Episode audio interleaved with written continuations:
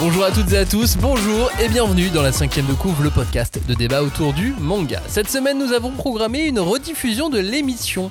En effet, on aurait dû vous proposer une interview de Monsieur Morita, l'auteur du manga Arsène Lupin, on en a parlé la semaine dernière, et cette interview, elle va arriver la semaine prochaine, normalement. Pour tout vous dire, on a tout simplement eu un emploi du temps un peu trop chargé, entre nos boulots respectifs, les grèves, les vacances, c'était compliqué de tout livrer en temps et en heure. C'est pas grave, il y a beaucoup d'émissions que vous n'avez pas écoutées, ça j'en suis sûr.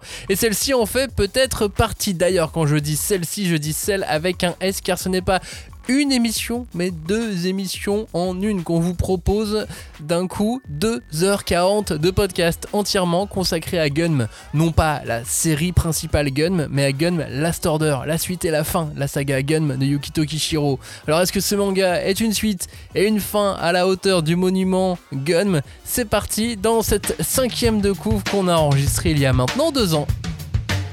On ne pousse pas, s'il vous plaît. On ne pousse pas, c'est inutile. Le public n'est pas autorisé à assister aux épreuves éliminatoires. Moi, je crois que je pourrais être un très bon ninja. À quoi vous jouez? L'heure est grave, c'est pas le moment de faire les guignols Mais on n'a rien d'autre à faire, on peut pas sortir. On va leur faire notre attaque secrète. L'attaque de la Tour Eiffel, ils vont rien comprendre. Et il faudra aussi parler des dessins animés, notamment des dessins animés japonais qui sont exécrables, quoi, qui sont terribles. Ah, les bâtards. Oh, this you crazy mother...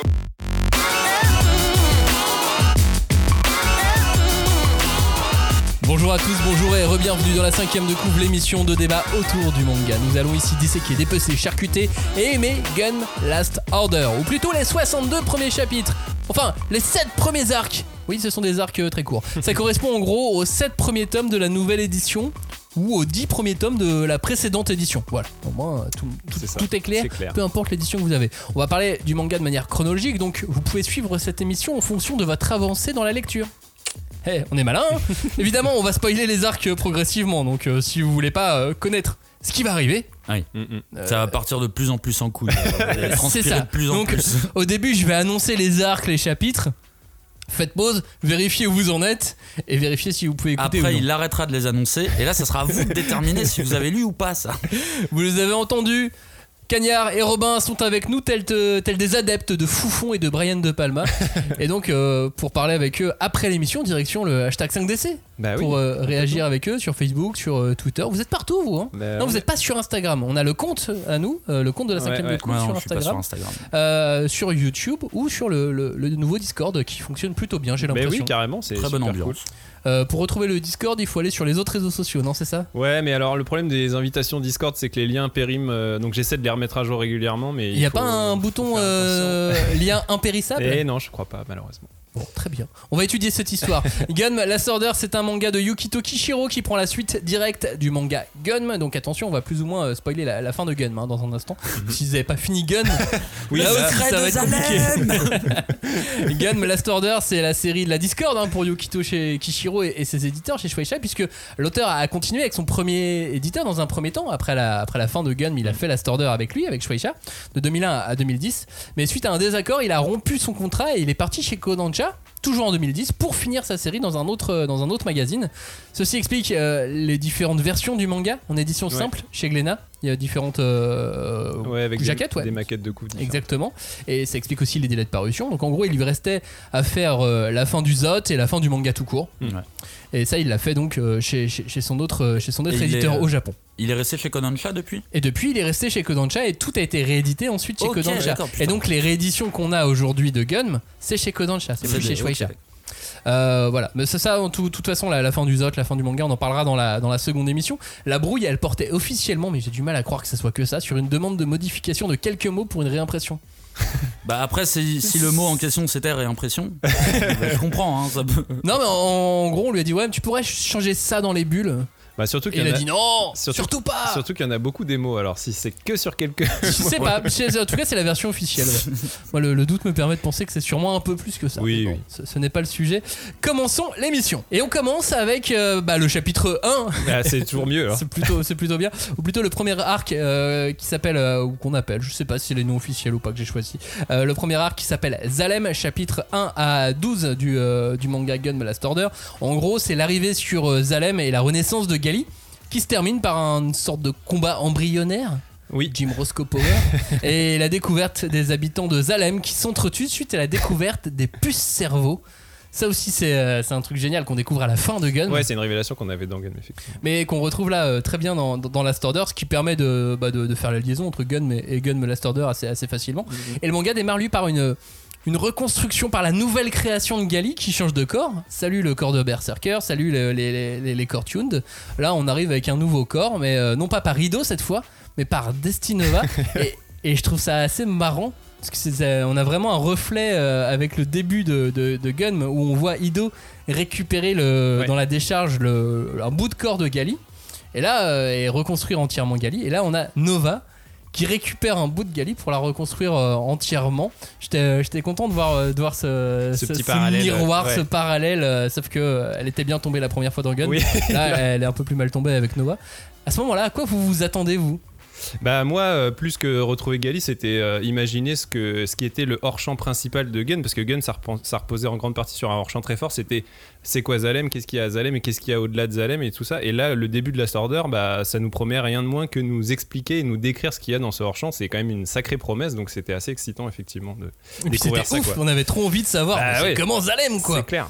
Comment on envoie euh, qu'est-ce qu'il fait Victor? À qui il envoie ça? Bah, qu'est-ce qui se passe là-bas? C'est ça, on avait des petits éléments dans Gun, on voyait un tout petit peu des petits trucs, mais ouais, là, notamment là à travers Lou c'est ça, voilà. Mais là, par contre, bah, du coup, c'est vas-y, on, on est dedans. Ça y tu t'attendais à quoi toi Cagnard Bah en fait, je m'attendais vraiment à tout l'inverse parce que euh, comme comme le dit Robin, c'est un peu euh, l'intrigue narrative moteur, tu vois, de de, de, de Gun, l'arrivée à Zalem. Et euh, on, on te fait comprendre que Zalem c'est une société quasi utopique où euh, c'est un peu le paradis. Et bah justement quand t'arrives il y a un chaos mais ambiant de ouf partout. C'est la révolution tout le monde est en train de s'entretuer. Et je trouvais que c'était c'était assez intéressant euh, à mettre en opposition avec la décharge que cet endroit qui est censé être paradisiaque bah là en fait c'est- juste la merde. Sauf que c'est blanc et immaculé. Mais par contre il y a plus il y a pas il y a pas cette notion de il y a pas cette notion de euh, nous sommes des êtres humains supérieurs nous euh, nous avons Ouais. réussi à nous élever et nous vivons en symbiose. Ah non non non pas du tout. C'est comme la décharge. C'est chacun pour sa gueule. Et euh, t'as un affrontement entre les adultes et les enfants après la révélation du secret des puces. Ouais, mais ça, finalement, tu vas l'avoir tout le long de la Order.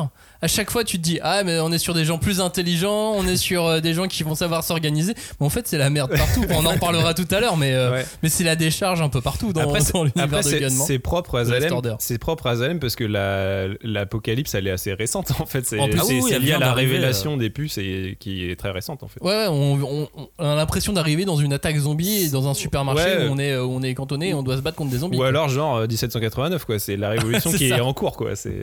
Vous vouliez une nouvelle Gali? Ou vous vouliez retrouver la, la que vous avez laissée à la fin de, le- à la fin de Gun ou voir retrouver, moi ça, ça, ça c'était un petit peu mon, mon côté, retrouver un peu la, la Gali des, des débuts de Gun. Moi je voulais une, une variation de la Gali du début de Gun, mais un peu plus euh, upgradée, un peu moins naïve. Bah, disons que pour moi, Gali, c'est un personnage qui est vraiment dur à cerner. Tu vois, j'ai limite l'impression que c'est un des persos les plus durs à cerner que je connaisse dans le manga. Elle me donne toujours cette impression de changer de caractère un peu à chaque arc. Euh, des fois, elle est, euh, des fois elle est taquine, euh, des fois elle est survoltée. Et j'ai du mal à la cerner. En fait, je, je la prends un peu comme un perso vide et qu'il faut remplir d'une mission. Euh, bah, après tout, de toute façon, c'est un robot, donc c'est normal. C'est comme si on mettait un Elle a un programme. cerveau, attention. hein. Elle a un cerveau. Mais euh, je- en fait, à vrai dire, Gali, moi, c'est pas un personnage que j'adore spécifiquement. Pour moi, je la vois quasi comme euh, une sorte d'expédient narratif. C'est limite une excuse pour présenter l'univers de, de, de Gun et tout ce qu'il représente. Mais Gali, sa motivation première, à chaque fois, je m'en fous un petit peu en fait. euh, et je suis pas accroché à ce perso. euh. Bah, Et a- toi Robin? Après, euh, justement, ce, ce principe de coquille vide qui a à remplir, euh, que ce soit par la quête de ses origines ou le fait qu'elle apprenne euh, avec les gens qu'elle rencontre et tout, c'est justement tout l'objet de la quête de Gun, de Gun Last Order et même de Gun Mars Chronicles qui continue. C'est c'est pour moi, c'est le- l'enjeu principal, c'est justement de remplir cette coquille vide qui est Gali, quoi. Et en gros, c'est intéressant dans Last Order le début parce que justement, comme disait Max, c'est euh, c'est Nova qui lui crée un nouveau corps et le nouveau corps qu'elle a, en fait, Gali, elle évolue aussi en fonction de, la coquille, de l'enveloppe qu'elle a. Et là, son nouveau corps, c'est l'Imaginos. Là, je sais plus comment c'est ça, je crois. Il s'appelle Ah, le corps. Imaginos. C'est un corps qui est évolutif, qui, qui, enfin, ouais, qui évolue constamment, qui peut se reconstituer et tout ça. Et, et je trouve que quelque part, ça correspond bien à qui est Gali à ce moment-là. C'est quelqu'un qui va évoluer et qui va se re- reconstruire constamment. quoi. Oui, puis là on est à une période euh, post-adolescence. Début de l'âge adulte. Ouais. Tu sais, si, si on, on imagine Gunm comme, euh, comme, la part, comme son enfance de, de sa renaissance, on peut imaginer que là, on est dans une sorte de, de début de l'âge adulte. Donc Bah, c'est normal qu'elle change aussi, quoi. Ah oui, oui, bien sûr, mais de toute façon, après ce qu'elle a vécu dans Gun, c'est normal que ça soit un perso qui a. On est, on est clairement sur une, sur une suite, donc sa quête a déjà sa quête principale elle a déjà eu lieu dans le, dans le premier. Donc là faut lui en donner une nouvelle de toute façon. Et c'est ce que je dis en termes d'expédient narratif. C'est bon bah là voilà maintenant qu'elle est sur Zalem c'était sa promesse la promesse qu'elle avait Mhm. fait bon bah maintenant il faut la j'ai l'impression qu'on rentre une, une memory card en fait dans, dans, dans Gali et genre allez maintenant euh, va retrouver euh, ta copine euh, qui faisait partie du peuple de Zalem donc moi je la retrouve sans sans déplaisir sans je j'aime ah si par contre putain le premier dessin où elle est entièrement reconstituée putain qu'est-ce qu'il est badass euh, Ah, bah. elle, a des muscles partout et tout elle est, elle est vraiment stylée Elle est souvent badass euh, Ouais, dans, les oui. positions et tout. Il est, il est vraiment très très fort Kishiro pour, euh, Mhm. pour ça. Juste notons que les memory cards n'existent plus depuis 1999 à peu près. hein. c'est faux Une carte SD. c'est faux j'en ai une dans mon Nokia alors s'il te plaît Ah oui, pardon, c'est vrai. Euh, dans dans l'ensemble, comment t'as trouvé ce- cet arc, Robin, ce, ce premier arc de Zalem? Euh, ben moi c'est bon, je dirais que c'est un arc d'introduction qui fait comme tu disais la liaison avec la fin de Gun euh, la fin que Kishiro n'aimait pas et qui voulait euh, justement prolonger tout ça. Euh, donc il est il est techniquement euh, efficace tu vois il fonctionne bien il fait bien la liaison on retrouve les persos on en découvre des nouveaux. Mais moi après personnellement c'est pas l'arc qui m'a fait accrocher. J'avoue que justement cette promesse de, Zalem je la trouvais finalement pas à la hauteur de ce que j'attendais. Il y avait un truc qui me manquait. Le seul truc que je trouve vraiment très cool, c'est le combat embryonnaire dont tu parles, l'espèce de robot qui sort et à chaque fois il y a une nouvelle forme plus, plus ou moins fétale qui ressort. Et je trouve ça, c'est bah, graphiquement et tout, c'est et symboliquement, c'est très très fort. Mais, euh, mais j'avoue, c'est pas mon arc préféré de la Order. Ouais, mais c'est l'arc qui crée tout le déclenchement de, de toute l'histoire, puisqu'elle montait à Zalem pour sauver Lou. Et finalement, elle voit que Lou n'est pas là, c'est plus compliqué, il y a le Melchizedek, etc. Euh, donc ça reste l'arc de, de déclenchement de l'histoire, la Ah bah. découverte des gens de Zalem, découvrir que euh, leur cerveau était remplacé par les puces, que ça entraîne une tuerie sans précédent, que euh, certains sont devenus totalement fous. et, euh, et ça pousse Gali à aller ensuite sur Jéru. Non, mais il est nécessaire, c'est clair, c'est juste après. euh, Je préfère les arcs d'après. quoi. Comment tu l'as trouvé toi, Cagnard Bah, moi en fait j'ai été, j'ai été pas mal frustré parce que euh, bah, j'ai l'impression d'une intro qui est très rushée. Alors que c'est censé être quand même le point culminant de narratif de, de, de Gun, tu vois. On y est, on est à Zalem, tu vois. Et en fait, ça rush, ça va super vite et j'ai l'impression qu'il y a vraiment des trucs trop cool à raconter et qu'ils les développent pas du tout. Mais tu vois, la guerre entre les jeunes et les vieux, c'est un peu. euh, et ils vécurent heureux, et ils eurent euh, beaucoup d'enfants euh, biologiques a priori. Et euh, j'étais là, wow, wow, wow, mais ralentis, qu'est-ce que tu. euh, attends, c'est bien là ce que tu nous montres, tu vois, la guerre entre les jeunes, les vieux. Roscoe, il est trop bien, tu vois, comme perso. Et j'avais limite envie qu'on se, qu'on se pose, euh, qu'on se pose un petit peu, tu vois, mais. En fait, il a pas le temps. C'est Ouais, pas ça après, qui va ouais, ça raconter. donne, Non, ça- puis ça c'est- donne le ton de la Order, parce que la Oui. Order, ça va tout Il veut pas va, raconter ça, il veut aller, il va aller beaucoup plus loin, il veut aller dans l'espace. Il veut, En fait, il veut monter ça aurait l'étage. finalement limite pu être la fin Oui, de Gun. Oui, c'est vrai, vrai. le tome 10 de, de, exactement- ouais. de Gun, quoi. En plus, c'était dans le prolongement du, prolongement du Barjack et tout, avec cette révolution qui existe Ouais. aussi sur Zalem. C'est vrai que ça, ça aurait eu du sens aussi. Euh, quand, on, quand on réouvre Gun Blast Order après des, des années à avoir laissé passer Gun euh, de mi, mi Gun de côté, euh, on se retrouve dans cette hard SF façon Yukito Kishiro, cette hard SF euh, qui a pris naissance au milieu des années 90. Avec le karmatronique, les nanocellules. ça, vous parle tout ça? Vous êtes fan de, toute cette période chargée en notes de bas de page qu'on n'a plus vraiment aujourd'hui? Bah moi j'avoue j'adhère parce que euh, je trouve que c'est en cohérence avec les enjeux euh, vertigineux du récit. Tu vois, on est vraiment sur un pur récit de, de hard SF comme tu dis, où justement les, les enjeux sont vraiment euh, démesurés. C'est des trucs sur le, la question du devenir de l'humanité, la notion de chaos versus le contrôle, le hasard versus le destin. Enfin des choses qui sont vraiment hyper vertigineuses et qui du coup reposent euh, forcément sur des théories scientifiques très pointues et tout. Donc euh, je trouve qu'en général tout ce qui décrit Kishiro en général ça a du sens, dans- même si c'est un peu du gimmick pour des fois juste expliquer des techniques d'arts martiaux euh, avec de la physique quantique et tout.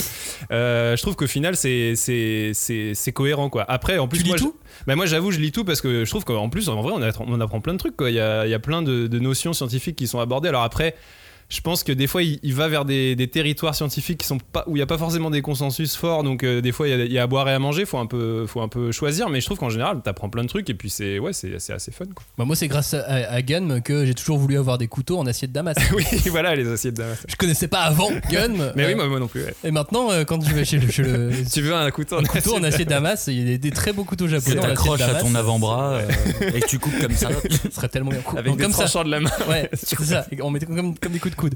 Euh, Cagnard, toi, ça t'a- ça t'accroche ce- cette hard SF là? Bah, euh, pour être tout à fait honnête, moi, c'est ce qui m'a fait lâcher le manga à la sortie du tome 1. Tu vois, vraiment, quand c'est sorti, parce que déjà, il faut se rendre compte que Gun, c'est pas hard SF. Il y a des notions de SF qui précisent un petit peu parfois, mais il est pas du tout dans un Ouais. truc de, de hard SF. Et là, c'est vraiment, tu te le splash en pleine gueule quand t'arrives. Et comme tu disais, tu as t'as pas lu Gun depuis un moment, t'as le tome 1 qui ressort, t'arrives, t'es sur Zalem, c'est trop cool. Et t'es là, on te balance toute une série de, de- de- de notions euh, scientifiques. Et le karmatronique Le karmatronique, moi ça m'a moi ça m'a complètement perdu au point que tu vois j'ai vraiment arrêté ma lecture.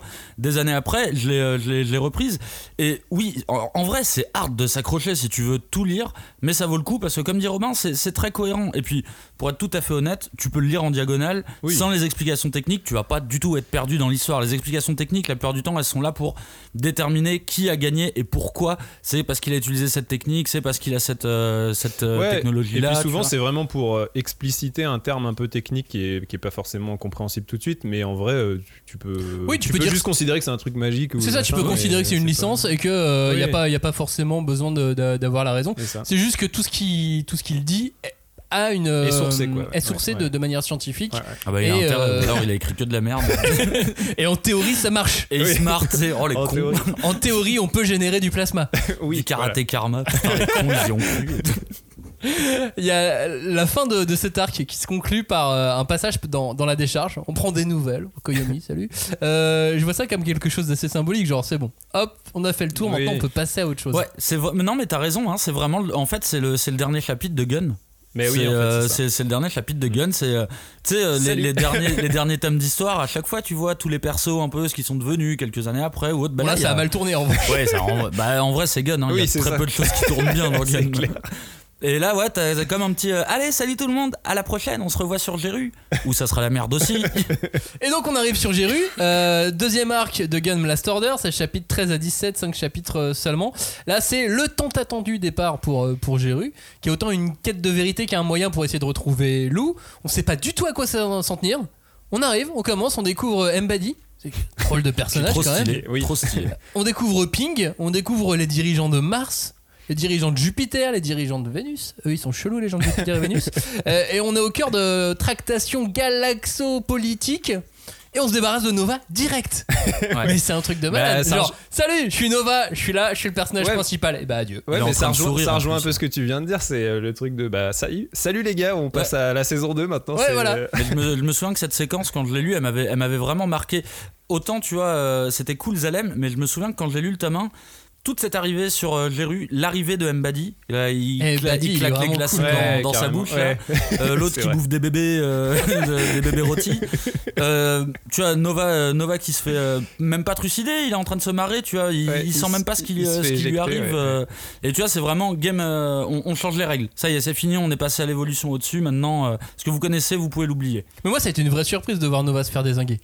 Je Bah. m'attendais à ce qu'il ait euh, l'intellect et, le, et le, le, le charisme du personnage qui pouvait vraiment accompagner la Order, quoi. mm, ouais, c'est vrai. Bah tu sais c'est un peu le c'est un peu le truc de c'est un peu le truc du manga c'est que bah en fait euh, il se disait l'homme le plus intelligent euh, de la terre bah il est tombé sur plus intelligent Bah, on n'est des- plus sur Terre. Ah bah, on est plus sur terre et des mecs qui le regardent vraiment comme une pauvre merde quoi tout ce qu'ils veulent c'est sa puce même pas ils veulent même pas qu'il les aide tu vois pour c'est juste Badi parce qu'il est quand même super. Oui, euh, c'est Badi Bah. mais tu vois il s'en il s'en fout royalement de ce qu'il peut a- a- apporter Après, c'est lié au fait que bah ça y est, là, on est, on rentre dans le serious business comme on dit quoi. C'est, on ouvre sur le lore étendu de Gun, on arrive dans l'espace, euh, on découvre que du coup Nova, il est pas si important que ça. Il, il est issu d'un programme de manipulation de génome de, de petits génies pour en faire des, des scientifiques, mais en fait, lui, il est pas si important que ça. Il est parmi d'autres. Ouais. Et il y a Mbadi qui est au-dessus de lui et au-dessus des autres. Et, euh, et du coup, là, je trouve que c'est vraiment le moment où on arrive ouais, vraiment dans le Last Order, l'univers de Last Order. Ça y est, il nous est décrit. On a le tome 2 de Last Order, c'est probablement des tomes les plus denses de manga que j'ai lu de ma vie, je pense, en termes de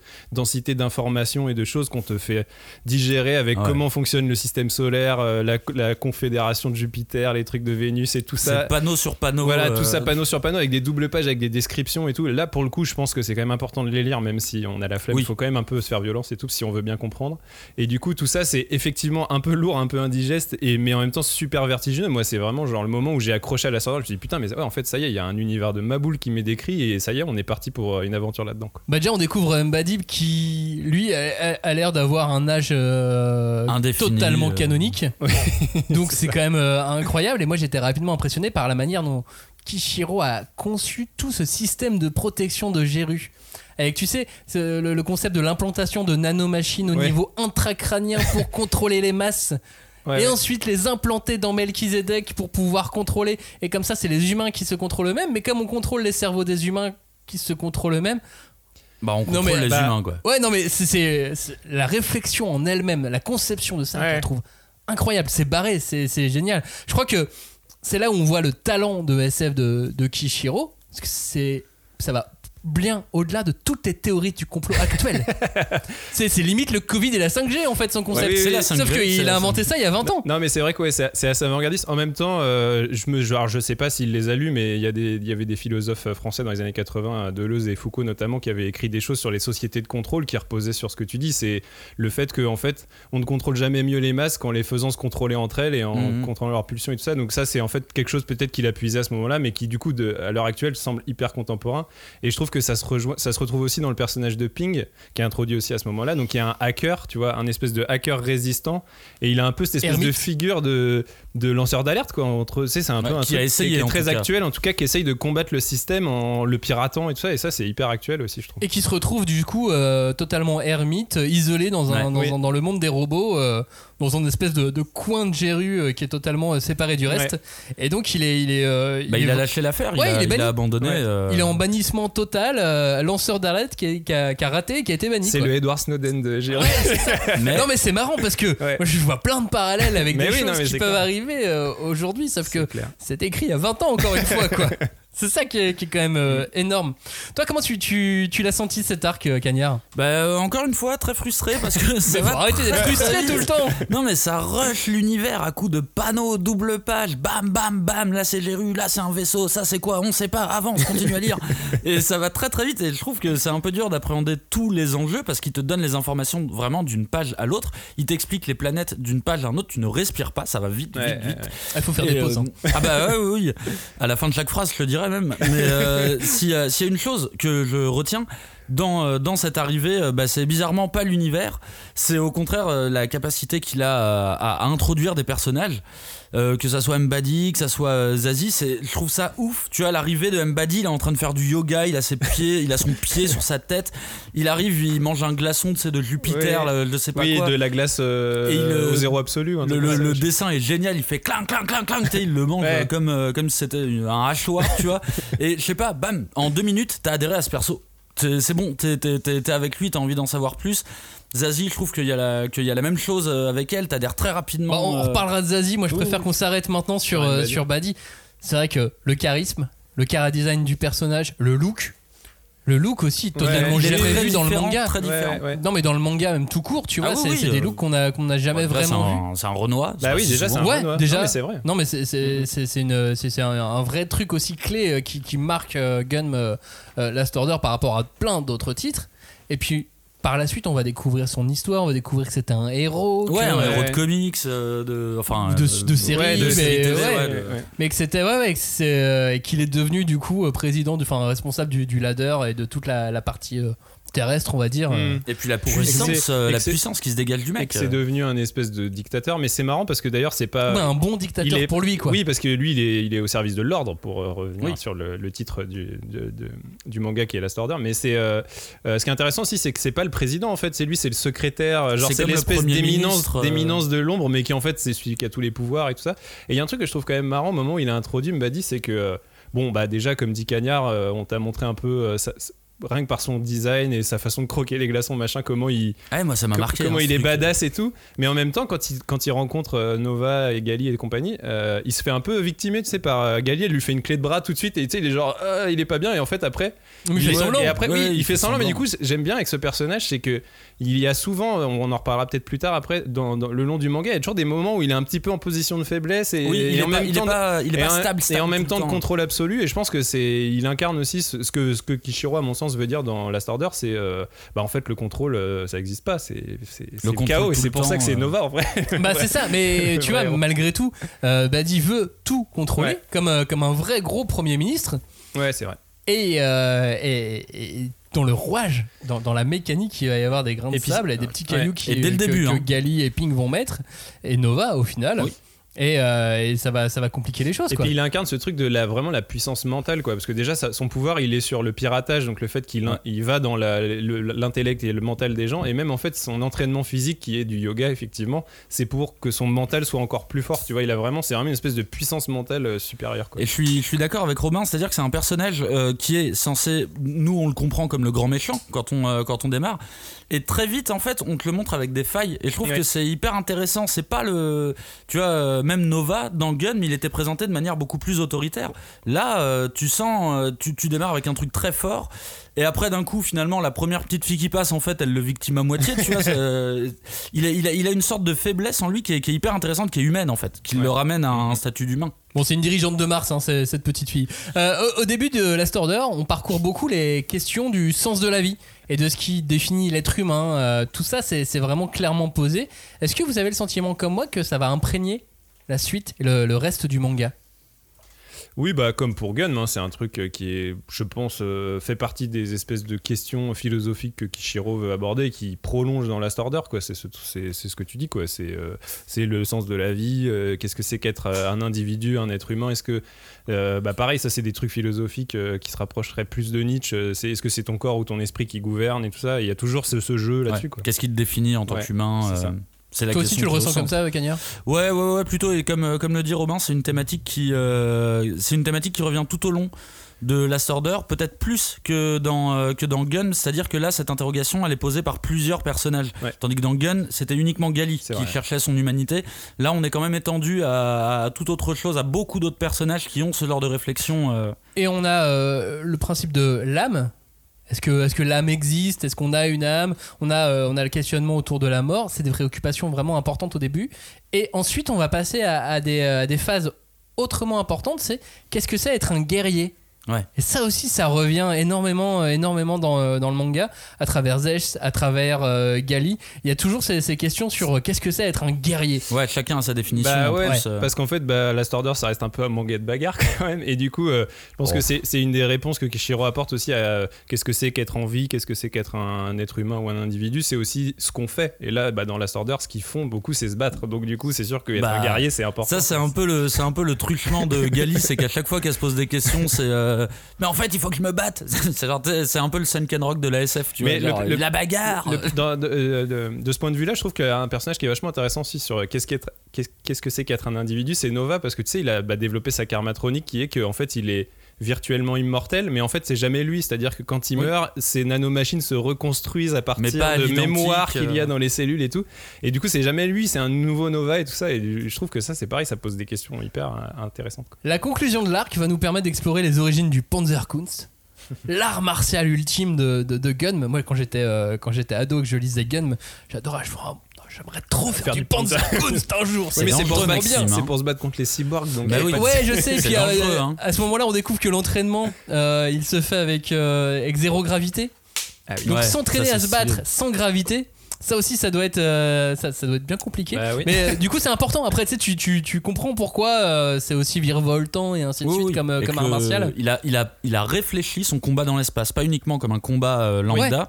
Il l'a réfléchi avec des. Bah, encore une fois, peut-être pas des termes de hard SF parce qu'il il reste pas très longtemps dessus, mais pensez à la gravité. On est dans l'espace maintenant, Ouais, donc pensez à la gravité. À quel point il n'y avait pas pensé dès le début de Gun Bah, je pense que c'est un peu un prolongement de son plaisir aussi en tant que dessinateur de, de mettre en scène des scènes d'action et Dieu sait qu'il est fort là-dedans. Euh, c'est aussi ce truc de bah à partir du moment où tu as inventé un art martial qui va à trois dimensions dans l'espace, bah là tu graphiquement tu peux t'éclater quoi. Tu Mais peux ouais, vraiment mais c'est- faire sauter les mecs dans ça. tous les sens et tout. Parce que dès le début, il, il, il indique clairement que, que Gali vient de l'espace, Oui. qu'elle vient de Mars, donc ça c'est dans le background du personnage. Donc je pense que dès le début, il avait imaginé que le Panzerkunst c'était un art martial qu'on apprenait euh, Bah, en battant extraterrestre, sans gravité. final. Quoi. Et là, quand je vois les photos de Thomas Pesquet, comment ils sont en galère des fois dans, dans la navette spatiale pour regarder un film, Alors qu'ils qu'ils sont à l'envers et Alors- tout. Tu t'avais t'entraîner avec zéro gravité à faire des arts martiaux, ça va être énorme. Ah non, mais vivre en zéro gravité, déjà, ça doit être Ouais. infernal. hein. C'est pour ça que c'est des gens beaucoup plus intelligents que nous. Ce qui est très drôle, c'est qu'ils rangent des trucs au plafond To- to- parce qu'il n'y a pas de gravité. Mais Thomas Pesquet, ça serait pas un peu le M-Body euh, quelque part On va voir parce qu'il a l'air, euh, il est bien branché comme aussi, donc euh, Mm, peut-être, peut-être. Justement, on intègre un vaisseau spatial, on intègre le Léviathan à la fin de, à la fin de l'arc, et là on rencontre vraiment Zazie et on passe donc à l'arc suivant. L'arc suivant sont les chapitres 18 à 24, un peu plus long cette fois-ci.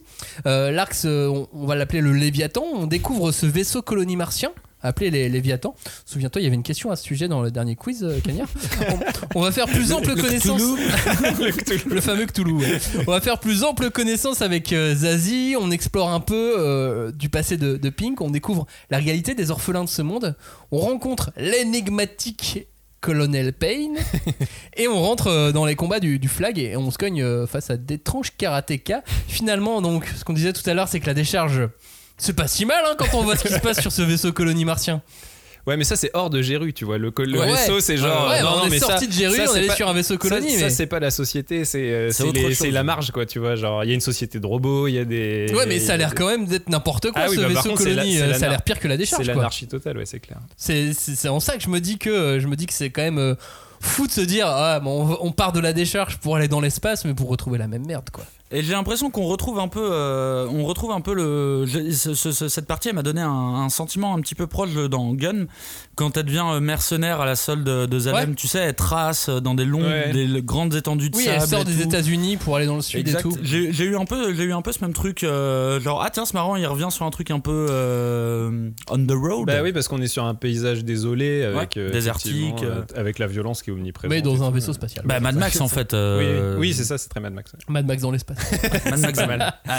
Et là, on rencontre donc euh, un colonel nazi, enfin euh, une Les- sorte de colonel nazi martien, le colonel Payne. Mais oui, et il est vraiment très très étrange ce personnage parce que Il se fait euh, tuer dès le début. il se fait- il- il a, Ah il- ouais. en vrai, il intervient deux pages quoi dans Last Ouais. Order et et après il est là tout le temps dans la tête de Gali et tout. Et il y a vraiment, euh, moi je le trouve. euh, Bon, je l'aime pas ce perso. hein. De toute façon, personne peut l'aimer. C'est vraiment le, le- le reflet de ce C'est- que Gali c'est un n'aime robot pas. nazi. Et c'est un robot T'es- nazi. Et, max, puis il ne fait que euh, renvoyer à Gali ce qu'elle aime pas d'elle-même. Et c'est, tu vois. Donc, du coup, c'est un personnage qui est fait pour que tu l'aimes pas. Mais je trouve, euh, je- je- je- encore une fois, je trouve que ça, ça démontre la, la force de Kishiro d'incarner des personnages en peu de temps Ouais, et, de leur donner de l'importance. Et euh, même s'il revient régulièrement, mais c'est, c'est- je trouve qu'il a, c'est une espèce de cas d'école de comment, de la mise en scène de Kishiro de- d'imposer un perso. quoi. Et tout ça grâce au costume nazi.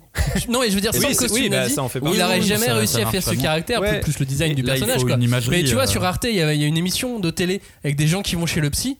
Oui, oui, oui. Bah, oui, on, vu, mettrait le colonel Payne Ah bah ouais, c'est en lui. psy dans cette émission, ça marcherait, mais encore mieux que Mais- ce que ça mais- marche mais c'est aujourd'hui. vrai- Et donc, c'est- moi, c'est ouais, le thérapeute de, de Gali Oui. en fait. Ça devient le thérapeute imaginaire de. Gali, quoi. Mais c'est étrange parce qu'on arrive, euh, on arrive quand même là. hein, parce que moi, évidemment, j'ai pas compris euh, pourquoi ce perso prenait cette place-là. Du coup, je me suis dit, c'est un perso qui est arrivé récemment. Elle a un passif avec lui, mais façon de parler, on va dire, parce qu'elle s'en souvient pas vraiment.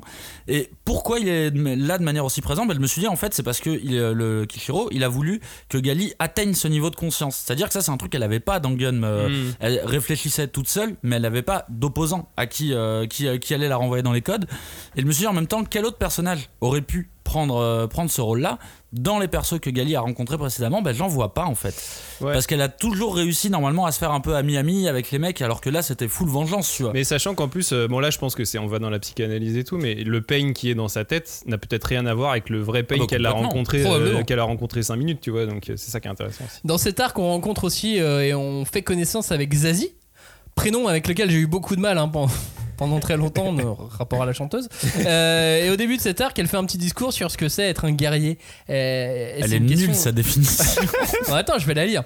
Pour Zazie, un guerrier, c'est celui qui fait serment de fidélité à son maître. Moi, j'ai fait serment de fidélité à sa majesté Limeila, mais ce maître n'est pas nécessairement une personne physique. Cela peut être une valeur qu'on tient en plus haute estime, ses propres désirs ou sa propre vie aussi peut être son maître. Ce qui compte, c'est une motivation sans faille pour ne jamais flancher au moment de risquer sa vie.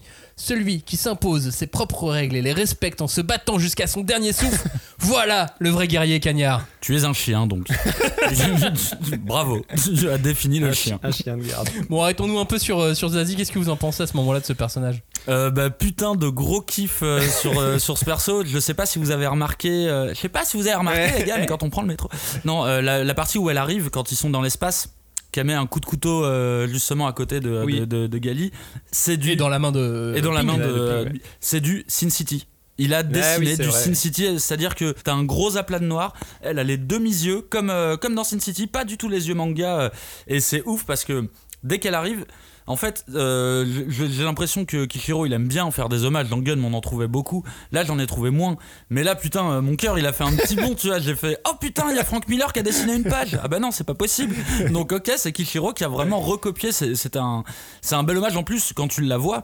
Tu te dis, ça pourrait être complètement un personnage tiré du comic Sin City, qui vient du quartier des prostituées, qui sait se battre. euh, elle pourrait vraiment euh, faire partie de ces persos. Et au final, le colonel, pour moi, c'est quasi comme un truc de Sin City aussi. Il a quasi euh, ce, ce- ce- ce- cette aura, tu vois, de, de Ouais. personnage nazi méchant euh, de, de, de Frank Miller, quoi. Robin. Bah moi Zazie j'avoue j'adore ce perso c'est un de mes persos préférés de la Order j'adore le fait que ce soit une super militaire tu vois genre justement c'est- dans la définition que tu as donnée elle est prête à tout pour défendre euh, son idée son la personne qu'elle a choisi de défendre et tout mais surtout j'adore le fait que ce soit une militaire et qu'elle utilise des skills d'armes à feu tu vois et c'est pas une énième euh, karatéka qui va se battre avec des, des Non, techniques Il arrive euh, le karatéka. et des prises et Ah, tout et elle, je trouve ça et je trouve ça trop bien je trouve ça trop bien que ce soit une experte des guns et que du coup bah toute sa tout son savoir il est là-dedans il est dans la tactique il est dans comment on utilise certains types de munitions comment on s'en sert stratégiquement pour euh, affronter son adversaire. Tout ça ça apporte une dimension qu'on n'avait pas nécessairement euh, dans Gun jusqu'à là. Et puis je trouve que ouais après son style avec son chapeau euh, son espèce de radicalité tu sais elle est hyper mutique et quand elle fait un truc c'est en gros elle va à donf dans ce qu'elle fait. Enfin j'aimais trop ce perso je voulais trop qu'elle rejoigne l'équipe quoi c'était Ah ouais, Oui. vraiment, Oui, sans spoiler, moi j'étais persuadé qu'elle allait rejoindre Bah, l'équipe. C'était la cinquième et, euh, et le tournoi commence. Et en plus, et elle est euh, pas là. elle et est j'étais pas là, dégoûté. Elles font, euh, elles font une vraie bromance avec Gali, Ouais, ouais, quoi. carrément. Dans le Flag Fighter, comment elles y vont, elles etc. font un Thelma et Louise sur. Elle décide d'aller sauver tous les orphelins. enfants, en plus, et même le, le fait que, que la princesse Limeila aligne la thune pour sauver les orphelins et qu'en fait ils sont tous morts, mais c'est horrible. Oui, c'est vrai que ce début là, euh, ça, ça, ça démarre fort. hein. Ça- sur le sauvetage d'enfants, votre score est de moins 2. C'est ça. non mais c'est fou et, euh, et ce, ce- ce combat de flag de, de drapeau euh, se termine par la rencontre avec Toji, avec les karatékas, Robin. le karatéka T'en parlais il y a deux secondes. le karatéka spatial euh, pour moi je- Toji quand je le vois arriver genre bon il y a, il y a- y a ces espèces de sbires mais ils sont pas Moi, très ils, sont, ils pas très importants parce que Ah bah. euh, mais euh, d'ailleurs il est karatéka alors que je trouvais plutôt une carrière de judoka moi quand je l'ai vu arriver Oui, mais c'est euh, vrai. mais c'est vrai qu'il bon il est, il est spécialisé en karaté et je trouve que Il a pas de manche. quand tu le vois arriver, il forme une espèce d'absolu euh, Kishiro-esque. C'est la bagarre plus la hard SF et les explications scientifiques compliquées pour expliquer les prises et tout. Plus Goldorak. Et oui, avec un peu une gueule de Goldorak. Mais euh, du coup, euh, c'est vrai que je le voyais vraiment comme une espèce d'opposant fort à Gali à ce moment-là dans l'histoire. Et je donc bon après il y a son combat dont on parlera juste après, mais je je sais pas si finalement au début il, il comptait être si important pour Kishiro ou si c'est finalement en le dessinant qu'il s'est dit ah en fait ce perso il est cool, j'aimerais bien le remettre plus tard et tout. Et, Bah, il lui euh, donne rendez-vous, il lui dit Ouais, clairement ouais. rendez-vous aux autres. Mais du coup, et- pour en revenir à Zazie, c'est aussi grâce à Zazie que Qu'elle le rencontre. qu'elle le, Qu'elle le rencontre, ouais, rencontre. complètement, puisque sans, sans Aziz, sans, et Mhm. sans les orphelins et, euh, et, sans, et sans la rencontre avec le petit garçon qu'elle euh, qu'elle retrouve qui avait le nounours Oui. de, de, de la reine, Oui, c'est vrai. euh, de la princesse, elle, elle aurait- tout, tout ne serait pas arrivé. Tout est relié. C'est ça. Mais tu sais, c'est Oui, oui. c'est là tu, tu te rends compte que c'est vraiment chirurgical, quoi. Qu'il y a Ça des trucs qu'il a pas totalement euh. inventé en mode bon, j'improvise, allez hop là. Mais, mais c'est marrant parce que quand tu rencontres Toji, bah, comme, comme je disais, avec ces espèces de sbires, euh, il y a le mec, euh, l'espèce de- d'homme oiseau, enfin d'homme chouette ou je sais pas quoi, et, euh, et le bousier, là, le, le karatéka bousier. Le bousier, c'est trop stylé. Qui fait des boules. C'est trop, trop stylé. Mais tu sens que Toji il est à part quoi. Tu sais, il y a, il y a les trois, tu dis bon, les deux autres c'est des sbires, ils vont, ils vont vite dégager quoi. Et Ouais, lui par le- contre, le gros balèze là, il va. Puis il le dit, il le lui-même, hein, il le dit, ceux-là, ils Ouais. servaient pas à grand chose. bah, il est, tu sais, il est un peu ridicule, tu vois, d'un point de vue graphisme, surtout quand tu vois ses autres. Ou les quand tu vois persos. Zeka plus tard, quoi. Oui, oui. Il est un peu ridicule, mais en même temps, je peux pas m'empêcher de penser à Ryu parce que tu sais, il a le kimono avec les manches détachées Oui, quand même. Et donc, je vois un Ryu Goldorak. euh, moi, j'ai- toujours eu du mal à l'identifier comme un personnage sérieux pour Gali, tu vois, euh, Mais- mais, c'est le cas. hein, mais même parce que Kishiro lui-même le tourne un petit peu en ridicule euh, assez régulièrement. Oui, c'est vrai. Ouais, ouais, ouais. Ouais, il, est finalement, il est conscient de ce qu'il fait, Oui. Kishiro. plus tard, euh, quand il lui donne son back- enfin quand il nous dévoile son Ouais. background, on se rend compte que euh, faut peut-être aussi le prendre un peu au sérieux. Ah oui, voilà. oui, Ah j'ai- bah oui, c'est clair. Ah bah attends, il va rester Il a choisi sa voix, quoi. Il a choisi sa voix et ça, c'est fou. La voix D'ailleurs, absolue. son, son combat avec Toji à ce moment-là, ça symbolise un peu la, la fin du gun qu'on connaît et de la Gali qu'on connaît. C'est à partir de ce moment-là où elle va totalement tout remettre en question et, euh, et elle va presque arrêter de se battre, quoi. Enfin, ça met fin à quelque chose ce combat. C'est la fin de cet arc. Je trouve que ça, Bah, c'est comme si l'auteur euh, disait, voilà, c'est bon. Vous avez cru que j'étais passé à Last Order, vous avez cru que j'étais dans l'espace. Oui, soit. Mais ça y est, là c'est le vrai début de Last Order. Troisième Bah, départ. Ouais, et puis c'est aussi parce que c'est le moment. En fait, euh, Gali, elle, elle considère qu'elle a perdu contre Toji. C'est que. euh, oui. Oui, en fait, est c'est grâce à Zazie qu'elle le bat. euh, et et c'est vraiment. Elle a perdu dans un affrontement physique contre quelqu'un. À la limite, elle avait perdu contre Mbadi avant, mais c'était. euh, Tout le monde perd sa technique Mbadi. ne pouvait pas l'aider pour le battre. Là, c'est vraiment en combat pur. Elle a perdu contre un adversaire. Donc, du coup, c'est sûr que ça la remet vachement en question. quoi. Et j'ai vraiment l'impression ouais, d'un nouveau départ. Et ce nouveau départ, c'est c'est la suite. Bah disons que c'est le, le début premier, euh, c'est le premier cas de conscience de Gali. Elle va en avoir beaucoup euh, Ouais. dans, dans la série, donc là c'est ouais, c'est un peu le premier genre. euh, euh, elle prend conscience euh, de son statut. Et comme tu dis du coup quelque part c'est peut-être euh, on passe à la vitesse supérieure maintenant. On arrive au tournoi en fait ce que je vous ai promis depuis le tome 1 parce qu'il parle du tome 1 euh, il parle du tournoi très tôt. Et en fait pour moi c'est un manga qui est très maîtrisé. Comme tu dis mais qui va dans tous les sens parce que techniquement d'ailleurs cette lasso drapeau là elle arrive comme ça tu vois c'est euh, Oui, vraiment mais genre euh, ça oh. peut être, ça peut être un petit peu dans, euh, dans, le côté, dans le côté impro. Mais encore, c'est cette chasse au drapeau qui nous fait euh, rencontrer Toji Bien et le sûr. colonel Payne. Mais Ouais. même, même en étant euh, footrack, tu peux être, euh, tu peux être très bien. Je me souviens que Renaud Lemaire nous l'avait dit dans, dans, dans, dans l'émission sur Dreamland que des fois il improvise des trucs et qui fonctionnent très bien. Là, j'ai l'impression que euh, Kishiro il se permet des, euh, il se permet des virages, mais qui tombent très juste en fait euh, à chaque fois. Et là, c'est enfin le début du tournoi.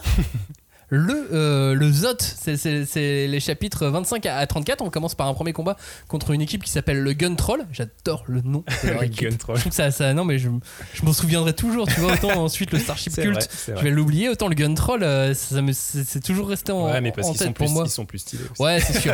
donc, ce sont les chapitres 25 à 34. C'est le début donc du ZOT. C'est euh, la rencontre d'une première équipe adverse, des règles de l'arène. C'est la mise en place du plan pour, euh, pour sauver Lou. On rencontre aussi un personnage euh, mystérieux. Kaerulea. Ouais, Il faut, faut s'appliquer euh, s'appliquer pour Ouais, le je sais dire. pas comment on le dit. Et puis donc c'est le début du ZOT. Alors le ZOT c'est euh, c'est le tournoi de Gun Blast Order puisqu'en fait ce manga c'est quand même un tournoi pendant tout le long. Bah oui. Tu disais les chapitres 25 à 34, mais en fait. Ah, le oui. Euh, le Gun Troll hein, c'est 25 à 34. Oui, le voilà, tournoi c'est jusqu'à la fin. Premier Enfin, tour, presque. premier tour. Ouais, premier tour. euh, Zot, c'est quoi? C'est Zenith of Things Tournament. Selon la rumeur, il s'agissait d'un au départ du- d'expérience publique visant à mesurer les capacités de réaction de l'élite des soldats face à des robots de combat. Puis finalement, c'est devenu un, Un tournoi. un tournoi Bah, c'est de comme, combat. euh, c'est comme l'examen de ninja dans Naruto. Au final, chaque pays envoie, Ouais. euh, envoie ses ninjas les plus euh, les, les meilleurs. Quoi. Et là, c'est la même chose vu qu'il disait qu'il avait un fort, euh, une forte importance diplomatique. euh, C'est ce, ça. ce tournoi. C'est c'est totalement devenu diplomatique puisque le gagnant est censé remporter un État indépendant, un pays. Bah voilà. C'est cool quand même comme. euh, Qu'est-ce qu'elle veut foutre de ça, moi? Bah, moi je ferais plein de cuisinière, trucs, tu vois. plutôt le- je ferais le pays du manga, tu vois. ouais. Il y a que le manga qui est autorisé. Ouais, enfin, dans Gun. euh, Ouais, ça marche moins bien évidemment. Euh, mais évidemment, comme euh, personne d'autre que euh, ceux de Vénus ou de Jupiter gagne, bah, du coup personne ne gagne d'état Bah non. depuis le début. Et le règlement est assez simple, c'est du combat par élimination d'équipe de 5. C'est assez rare dans le manga les tournois par équipe de 5. Yu Yu Hakusho. Ouais. Exactement. La liberté est laissée, mais on sait d'où il a eu cette idée. c'est pas vrai. Euh, la liberté est laissée à, à chacun des membres d'une équipe euh, d'entrée ou de se retirer à volonté dans un combat.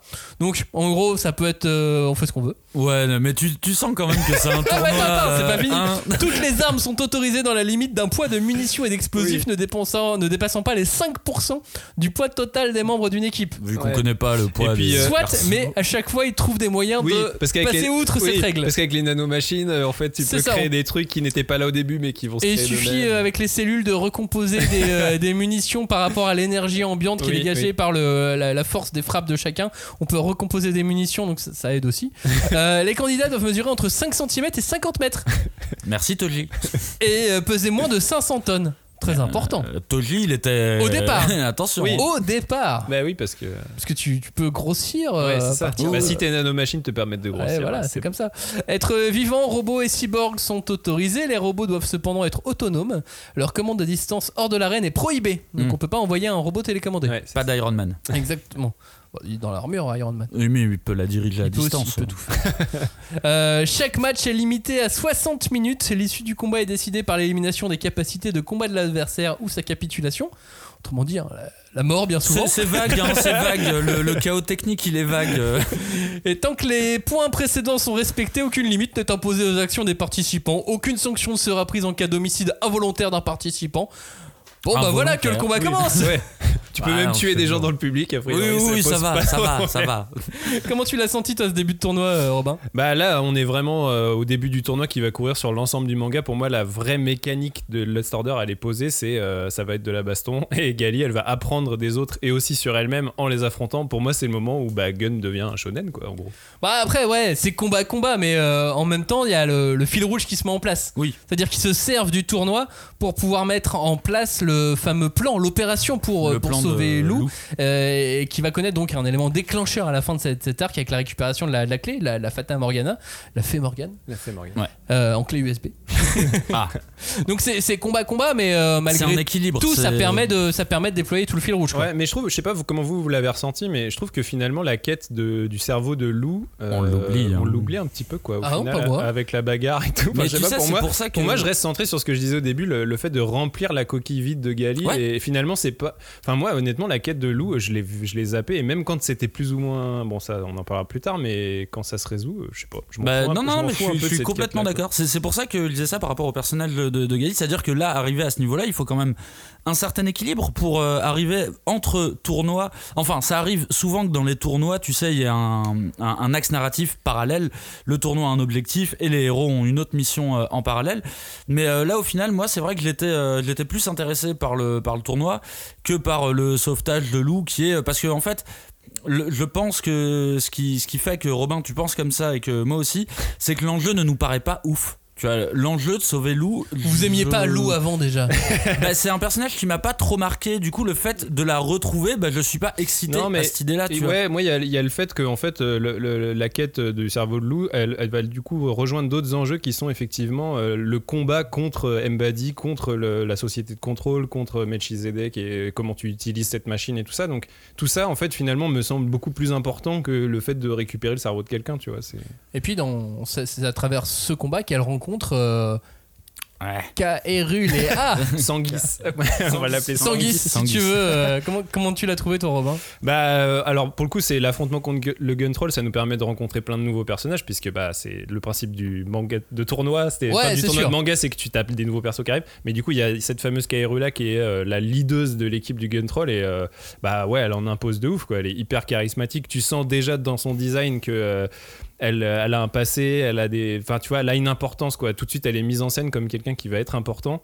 Et je sais pas, euh, je sais pas si c'est un hasard, mais c'est encore une femme quoi. Genre en gros, après Zazie, on a un nouveau personnage féminin Oui, qui vrai, est très ouais. fort et qui arrive, qui impose et qui est euh, et qui en plus, euh, tu vois, n'a pas des, traits de caractère spécifiquement féminins. C'est une guerrière aussi quoi. Elle est, elle est, enfin franchement, elle est trop badass quoi. Et elle est, elle est presque immortelle aussi. Oui, ça on s'est peut- dit. Ouais, ça, ça facilite Euh, toujours. D'ailleurs, on va le répéter, mais que ça soit son design à elle qui est très mystérieux.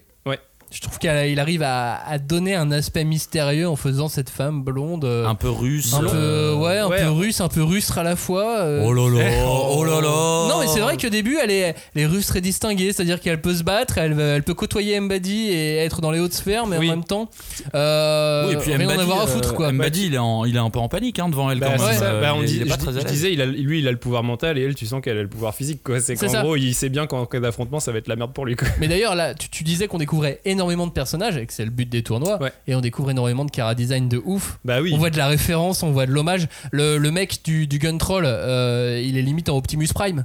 Oui, oui, oui. Ah, bah oui, complètement. Mais oui, Tu en vois, pour plus, moi, euh, c'est moi, c'est Transformers, quoi, met, ouais. Ah, ouais, le, qui- le gars qui envoie des. le vieux. euh, Des coups de Ah. poing là, automatiques. Ah oui, qui, le, le mec qui jette des cargos, enfin des cargaisons et tout, ou l'autre? Attends. Celui qui est en robot. Ouais, qui est un robot, Ouais, qui, il, a, il a ses Le lampes blond, en avec épée. des lunettes. euh, Oui, oui, ok. Ah, c'était pas un vieux? Moi, je crois que c'était un Non, vieux. il y a un vieux au début qui, tu sais, qui tourne sur lui-même, qui fait la toupie et tout, qui est pas mal aussi d'ailleurs. Et lui aussi d'ailleurs, qui a une espèce de vision du guerrier. Enfin, c'est comme tu disais, ça revient assez régulièrement et tout. Et il y a, ouais, il y a le fameux jeune qui est le fils d'un- d'une Oui, légende des, des. Tu sais, en plus c'est des dockers en fait. Le mec c'est un super docker. C'est un mec qui envoie des, des, des, des conteneurs sur les, vaisseaux et tout. Enfin, rien que ça, c'est des idées de ma boule quoi. C'est trop bien. Le mec qui vit sur la lune et qui, tu sais, son métier c'est de d'envoyer à puissance euh, super vitesse des, car- des, Ouais. des conteneurs c'est un ouvrier du futur. Mais ouais, euh. c'est un ouvrier du futur, mais en même temps, du coup, bah oui, ça fait un guerrier de ouf parce qu'il met des patates de bâtard et tout. Enfin, je trouve ça, c'est des idées. Puis même tout le truc autour du gun troll, tu vois, le, fait de vouloir euh, faire une nation pour les orphelins Ouais, de ce monde, puisque euh, on l'a pas dit, mais en fait, il y a plus de naissances dans ce monde-là. Oui. Oui, c'est vrai. Donc, euh, forcément, quand quand il y en a, ça, ça fout la merde. Donc, Ah on ouais, veut pas, on veut pas des nouveaux. hein. Il y, a, deux trois mecs qui aimeraient bien taper un croc dedans quand ils quand ils les voient passer. Et, et on profite de cet arc parce que c'est le seul où on va voir Gali combattre euh, avant longtemps en fait. Oui, oui, oui, c'est vrai. Voilà, je veux pas, je veux pas avancer trop hein, si vous êtes qu'à ce moment-là dans la lecture, mais profitez-en. Ouais. Profitez bien du combat de Gali à ce moment-là. Ouais, après, si vous aimez la voir se bagarrer, elle va se Ouais, on va bagarrer la voir se encore. hein. Oui. euh, évidemment. En tout cas, depuis le début, donc on, on découvre un monde, on découvre des gal- une galaxie, on découvre des planètes, on découvre d'autres habitants, et dans ce monde-là, la vie humaine donc a plus aucune limite. C'est pour ça que la natalité est un gros problème, puisqu'ils sont tous, euh, ils sont tous immortels. C'est une superbe dystopie, quoi, avec euh, tout ce problème des orphelins, avec ce La monde-là. natalité. euh, Ouais, mais j'en reviens encore à mon point de tout à l'heure. C'est pire que la décharge.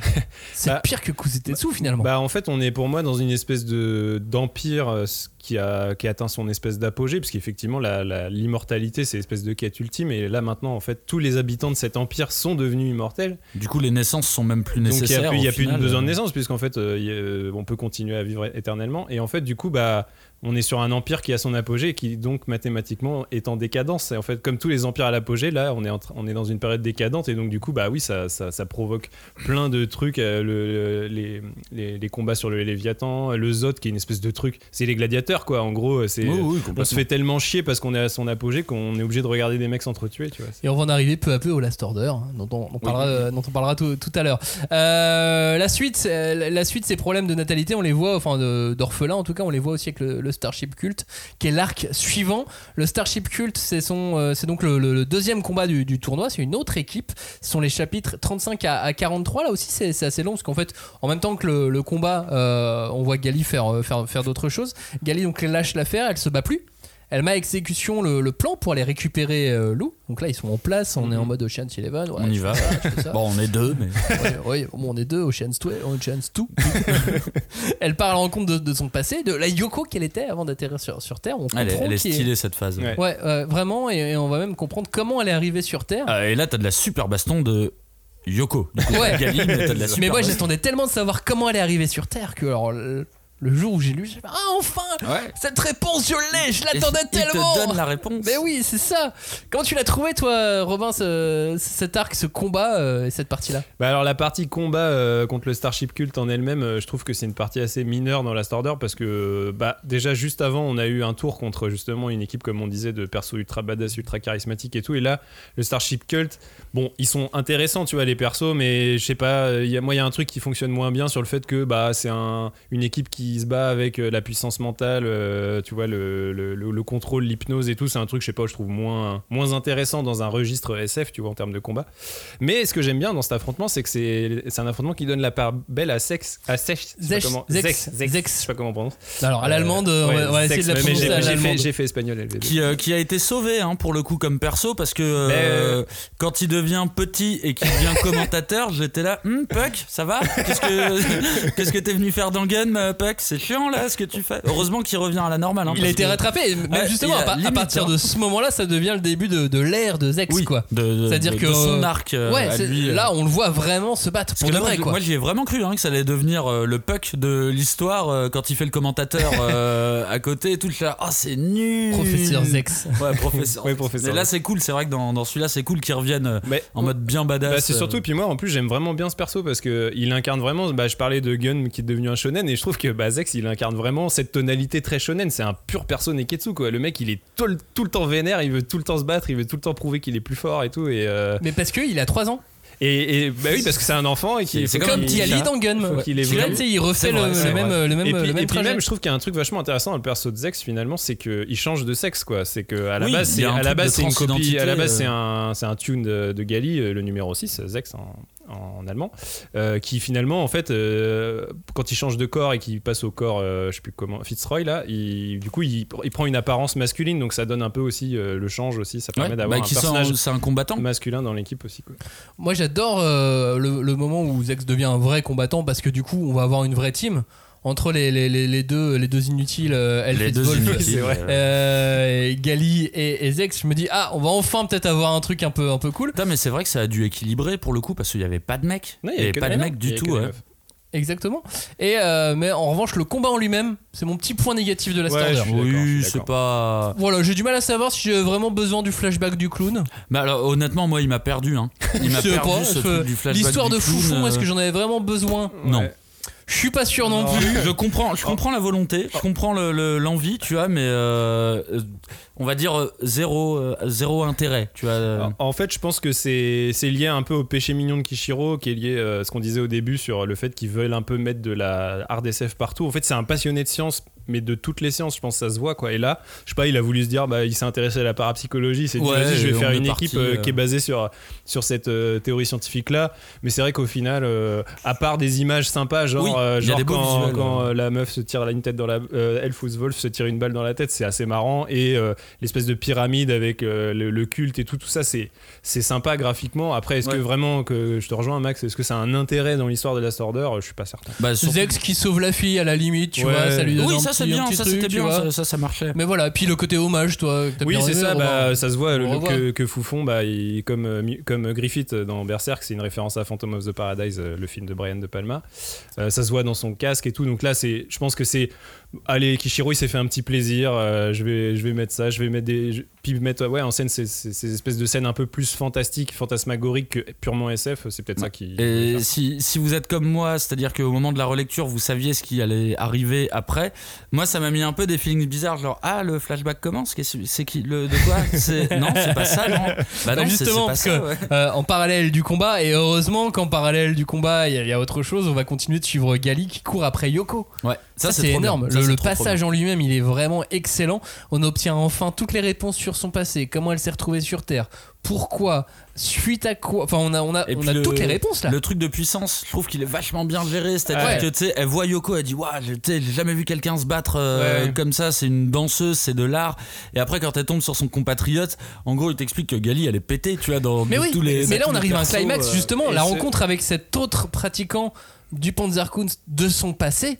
Là, je trouve que c'est un climax vraiment dans, dans, dans le bouquin et heureuse- heureusement qu'il est là dans cet arc-là pour sauver. Oui, c'est vrai. Ouais, et puis oui, parce que cet, bah, cet affrontement, il est déjà, il est cool, enfin honnêtement. Et puis ça nous permet d'en apprendre vachement plus sur le Panzerkunst et notamment le fait que c'est un pur art martial militaire qui est vraiment utilisé comme un, truc pour combattre, euh, ouais, euh, d'un point de vue militaire, parce que même ils utilisent des armements, des espèces d'équipements. Il a des petites bombes euh, dans ses doigts, il fait claquer ses doigts pour faire péter des bombes et tout. Donc il y a vraiment un truc de euh, le Panzerkunst, c'était pas qu'un art martial, c'est pas le karaté cosmique de, euh, de Toji, c'est vraiment un art martial euh, qui, a un- qui a une utilité, qui a un Militaire. but. et- euh, tactique, stratégique et qui est utilisé vraiment bah, pour des, pour des du- objectifs. Du, Krav Maga un peu, tu vois. Enfin, Oui, Krav voilà, Maga, il n'y un a, peu, pas- ouais. il y a pas le truc des armes euh, spécialement, Non, mais, tu sens que ça fait Non, partie mais il y a un peu ce truc de, tu sais, bah, c'est un- aussi un art martial qui repose sur des espèces de clés, de, aussi, euh, de, de, de, de- de force de l'adversaire que tu utilises contre lui et tout ça. Donc il y a vraiment cette dimension-là qui est. qui Mais est je serais, je vraiment curieux de savoir à quel point il a étudié énormément d'arts martiaux différents Mm. pour euh, développer tous les arts martiaux dont il parle dans, dans, dans, dans Last Order.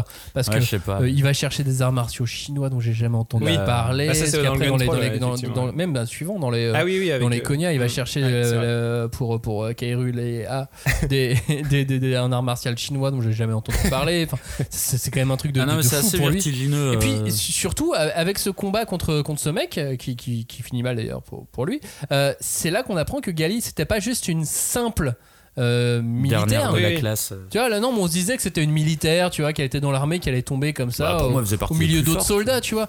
C'est aussi, elle était un peu activiste. Mm, mm. Elle était Ouais. dans un groupe d'activistes. En fait, elle avait déjà commencé à se rebeller quelque part. Ouais, c'est euh, ça. Et euh, je trouve ça important finalement dans le dans la manière dont tu peux appréhender Gunm après.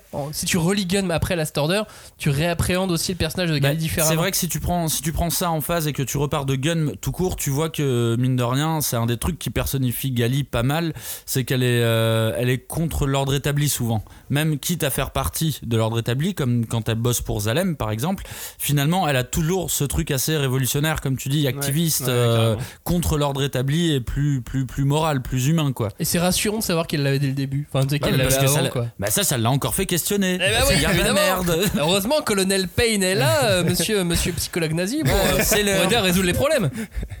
Et puis à la fin, euh, à la fin, eh ben, on, on quitte Gali.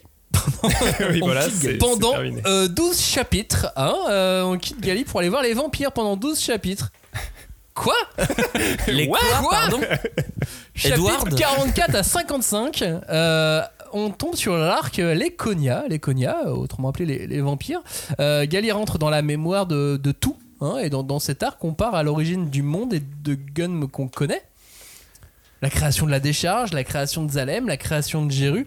Là, on nous donne. Et on nous donne tout ça à travers une bande de vampires. C'est un truc de fou. Ouais, bah en fait cet arc c'est un peu aussi la découverte, je parlais en introduction du hors-champ de Zalem, c'est quoi Zalem? Un espèce de hors-champ spatial, et là on est sur la découverte d'un nouveau hors-champ qui est un hors-champ temporel, qui est le passé et qui est effectivement euh, bah, euh, comment le monde de Gun est devenu le monde de Gun en fait. C'est- Et là on, on est reparti pour une espèce de grande fresque où on va nous raconter de A à Z effectivement euh, comment ce monde est devenu tel qu'il est. Quoi. Moi, je me suis dit au début, pourquoi les vampires? C'est ce qu'il y a une raison, tu vois. Tu fais pas les choses sans raison, genre.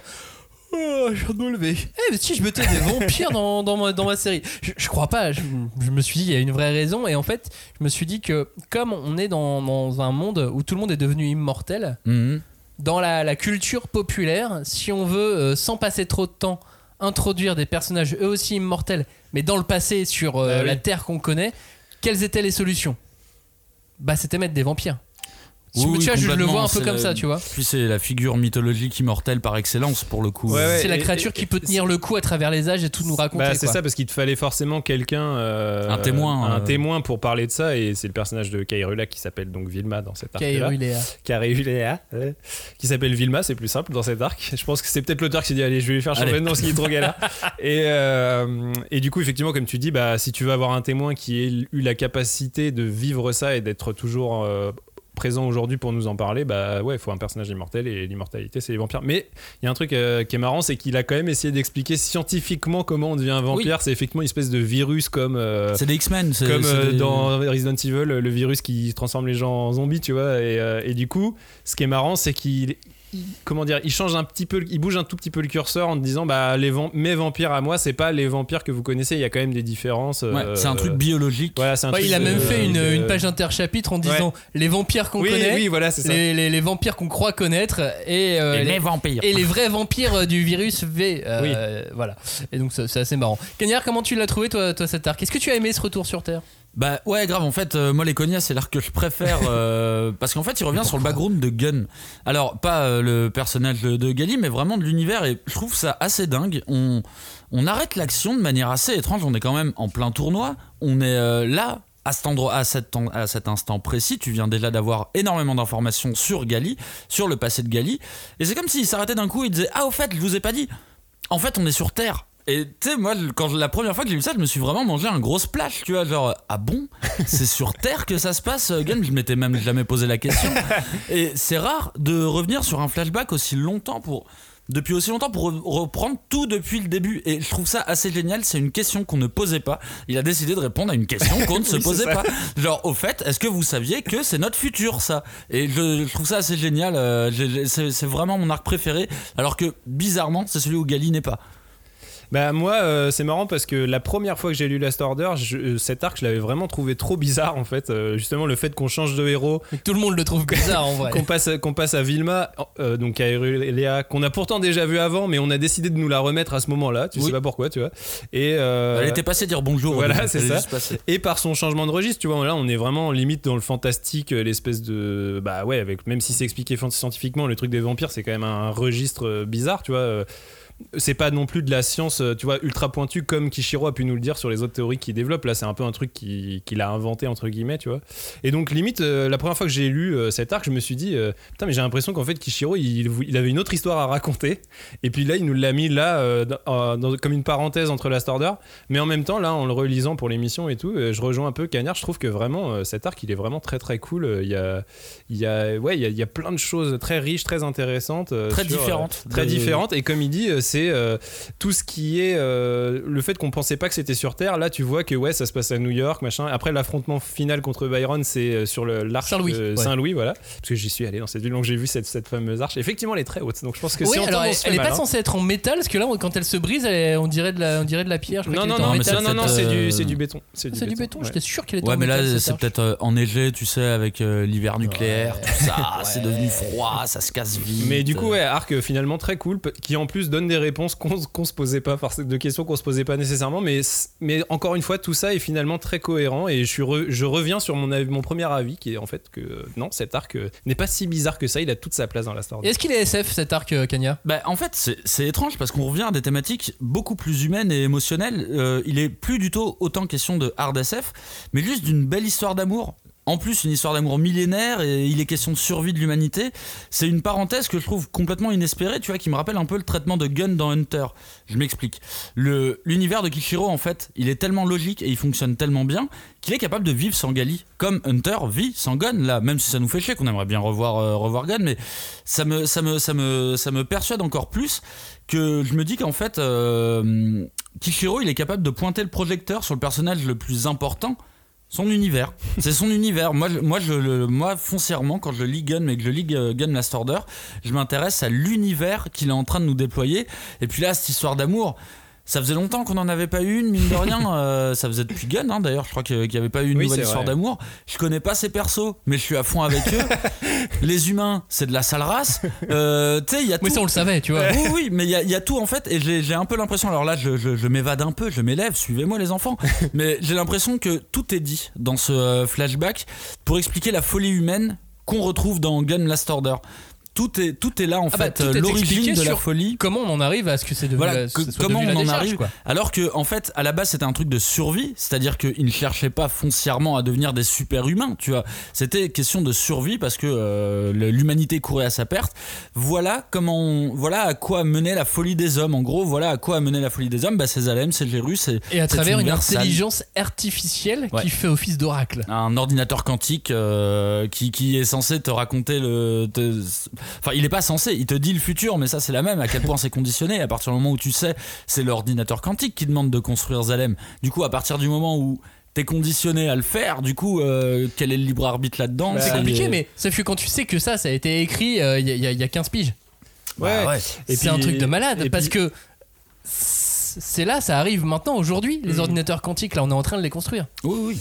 Ouais, ouais, mais bon, je pense que ça encore, c'était des théories. Vu qu'à mon avis, Kishiro est quelqu'un qui s'intéresse beaucoup à ce qui se passe dans le monde, c'était des théories qui existaient déjà à l'époque et dont il s'était intéressé. sûr, oui. Comme Spielberg dans ses films s'intéresse beaucoup à la science euh, théorique.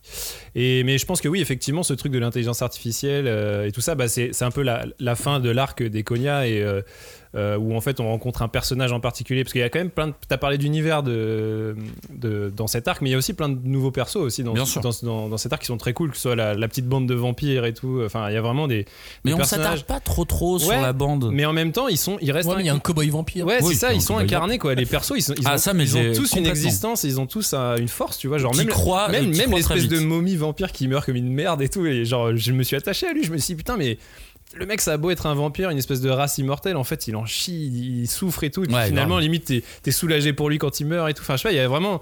C'était, il a. Mais c'est l'art du cara design aussi Mais ça, qui ouais, permet on- de- de- de- d'imposer des personnages à travers des archétypes, des archétypes qu'on connaît Que- tous. Ouais, Ouais, que ouais. tu connais, qui font Mais- appel à des mais design, connais. mais aussi une pure affaire de mise en scène, quoi. Je trouve que pour le coup, Oui, Kishiro, oui, euh, je, je le dis souvent, mais c'est vraiment très très fort pour euh, incarner des persos à travers une mise en scène. Moi, pour le, pour le coup, c'est vraiment l'arc le plus vertigineux que. En fait, j'ai eu l'impression de me manger une balayette, tu vois. Vraiment comme si je tombais en arrière, et euh, tu sais, en tombant en arrière, il m'a fait remonter le temps. Au fur et à mesure, et genre, quoi? On en, est, on, on en est là, on en est à demain, quoi? Et. Putain, moi, j'ai, enfin, à ma première lecture, mais j'ai trouvé ça fou. Tu sais, c'est la chute quand, cool. quand, quand tu, quand tu fais des rêves, tu sais, où t'as l'impression de tomber, t'es dans le Ouais, c'est noir. ça. Tu tombes, tu tombes, tu tombes, et. Ok, commençons C'est l'histoire. reparti. Ah putain, Et à la fin de cet arc, en plus, on découvre euh, le sens de Last Order. Oui. Bah, bah, c'est ça, ouais. Il y a le. En plus, donc non seulement t'as as plein d'infos, mais à la fin ça va, ça va très très très très vite. Et du coup, tu découvres effectivement le personnage d'Arthur, qui est euh, le, petit-fils du gamin que Vilma a sauvé au début de, l'arc. Et en fait, tu te rends compte que Arthur euh, a finalement développé cette espèce d'intelligence artificielle, d'ordinateur quantique qui ne l'était même pas à l'époque, parce que c'était des espèces d'assemblages de machines euh, limite steampunk et tout, puis finalement a, a évolué. En fait, Arthur, c'est devenu le, le personnage qui maîtrise cette technologie et qui en fait du coup est devenu l'espèce de, de dictateur Ouais, qui, bah, c'est le qui Mbadi, utilise- euh, voilà. le premier Mbadi. exactement Ouais, qui, et qui va construire Zalem. qui et utilise ce pouvoir de, de prédiction et tout ça pour euh, finalement euh, bah, faire, faire avancer l'humanité. Alors lui, son, son credo, c'est de la faire aller vers l'espace et tout, et parce que euh, bah, la Terre, si jamais il y a un autre cataclysme, on va Et être ça encore, aussi, c'est une question hyper actuelle euh, où ils disent Mais pourquoi tu veux monter en haut? C'est de là la merde par Mais- terre. Et là, bah, moi, je pense Mais il y a un truc très fort, et du coup, ça rejoint ce que dit, ce que dit Max, c'est qu'on découvre le, le, le, le- concept de Last Order, enfin le titre du manga au tome, on est au tome combien là? 6 6 euh, de la nouvelle édition. on découvre enfin pourquoi ce manga à ce titre-là, c'est qu'en gros, euh, Arthur, qui est donc le mec qui est le, garant du, contrôle de cet ordinateur, il a, il a créé un artefact qui s'appelle la Fata Morgana, qui est une espèce de clé USB, effectivement, qui donne à Vilma. Et il lui dit en gros, dans cette clé, tu as la- le moyen de désactiver euh, Melchizedek ou en tout cas de. euh, Bah, de, de, de faire tout exploser, en gros, quoi. Voilà. De mettre fin à cette Et donc civilisation. en gros, il dit euh, Je te donne les clés du Last Order. C'est en gros, je te donne le, le- le- le pouvoir de donner le dernier ordre à Melchizedek qui est. Bah, en gros, c'est moi ce que je trouve assez fort c'est que le dernier ordre du Melchizedek, c'est justement qu'il n'y ait plus d'ordre. quoi. C'est qu'en gros, euh, Melchizedek donne la capacité d'avoir un ordre absolu, ce qui est ce que Mbadi a dans le, le temps actuel. Euh, et en fait, le, le pouvoir que donne Arthur à Vilma, qui elle-même le donnera à Gali, c'est bah, je te donne le pouvoir de, De tout de mettre cet ordre à néant et qu'en fait, Le qui- retour du le chaos. seul ordre qui existe, c'est le chaos. Quoi. Et c'est euh, au final, le- c'est c'est peut-être le dernier truc humain. Tu vois, euh, c'est-à-dire que je, je- je- je te propose un, je te propose un bouton off. Je te propose de, de- de tout éteindre. Mbadi ferait pas ça. Bah vois. non, parce que lui, il est. Lui, c'est peut-être le dernier humain, tu sais, dans le sens conscience humaine. euh, Et c'est ce que Gali avait essayé de faire en tant qu'activiste à l'époque, quand elle Oui, était vrai, Yoko. Elle avait déjà essayé une première fois de, de provoquer ce Last Order. Putain, je pense à Code Lyoko, ça va pas. ça va pas du tout. là. Moi, je pense Ça à Yoko, du je tout. pense à Je vais Yoko, pas bien, Yoko ouais. Tsuno. on va passer, on va passer au dernier arc dont on, dont on va parler dans, dans cette émission. Euh, on est sur euh, le tome euh, 6 et 7 de, de la nouvelle édition. On est sur les chapitres 56 à 62. Cet arc s'appelle Supernova. Mais quand on dit Supernova, on parle pas d'étoiles qui, s'ex- qui, qui explosent. Non, on parle du retour de Nova. Arc qui commence par le chapitre du flanc dès l'avenir. C'est comme s'il s'adressait à Robin. C'est à peu près comme s'il s'adressait On directement a à donc Robin. enfin des nouvelles de la décharge et de Zalem. On assiste à une fin pour Pink.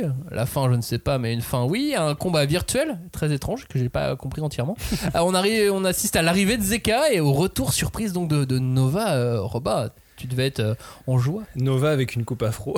Non, mais tu sais, quand il y a écrit Supernova, tu sais, j'imagine dans ma tête et j'imagine une musique disco. Tu sais, Non, mais il arrive en avec plus- sa gouffa. En plus, c'est ça qui est génial, c'est que tu dis c'est le retour de Nova, mais le retour de Nova ne peut pas être un retour comme les autres. C'est-à-dire que quand Nova revient, il est trois Nova différents et en fait, ils sont même pas d'accord entre eux. Et genre, il y a le Nova qui est pote avec Mbadi, le Nova de Zalem, le Nova, le Nova le portable. Nova euh, portable qui donne des infos et tout. Et Toujours donc- avoir un Nova portable donc qui voilà. avant était un Nova vaisseau Nova- dans le dans le- l'espèce de, de, de- de réalité quantique. Et donc c'est c'est un peu à l'image de ce qu'on vient de dire sur le Last Order ou le fait que euh, le dernier ordre c'est le chaos. Bah, au moment où on a dit ça, c'est Nova, c'est le moment où Nova. décide de revenir et où justement c'est lui, c'est bah, c'est son credo. Nova, lui, il ne croit qu'au chaos, il ne croit qu'au fait que euh, le hasard crée les choses et, euh, et c'est, je trouve ça génial qu'il revienne à ce moment-là et puis que ouais, il y a- y, a tous ces espèces de répliques, ces punchlines incroyables sur le flanc qui sont euh, d'anthologie quoi. Honnêtement, du flanc naît l'avenir, c'est incroyable. Quoi. Vous trouvez pas que cet arc est quantique. Alors que je sais pas, j'ai utilisé ce mot parce que parce qu'il est beaucoup Est-ce que tu peux mettre dans, une dans note de bas de page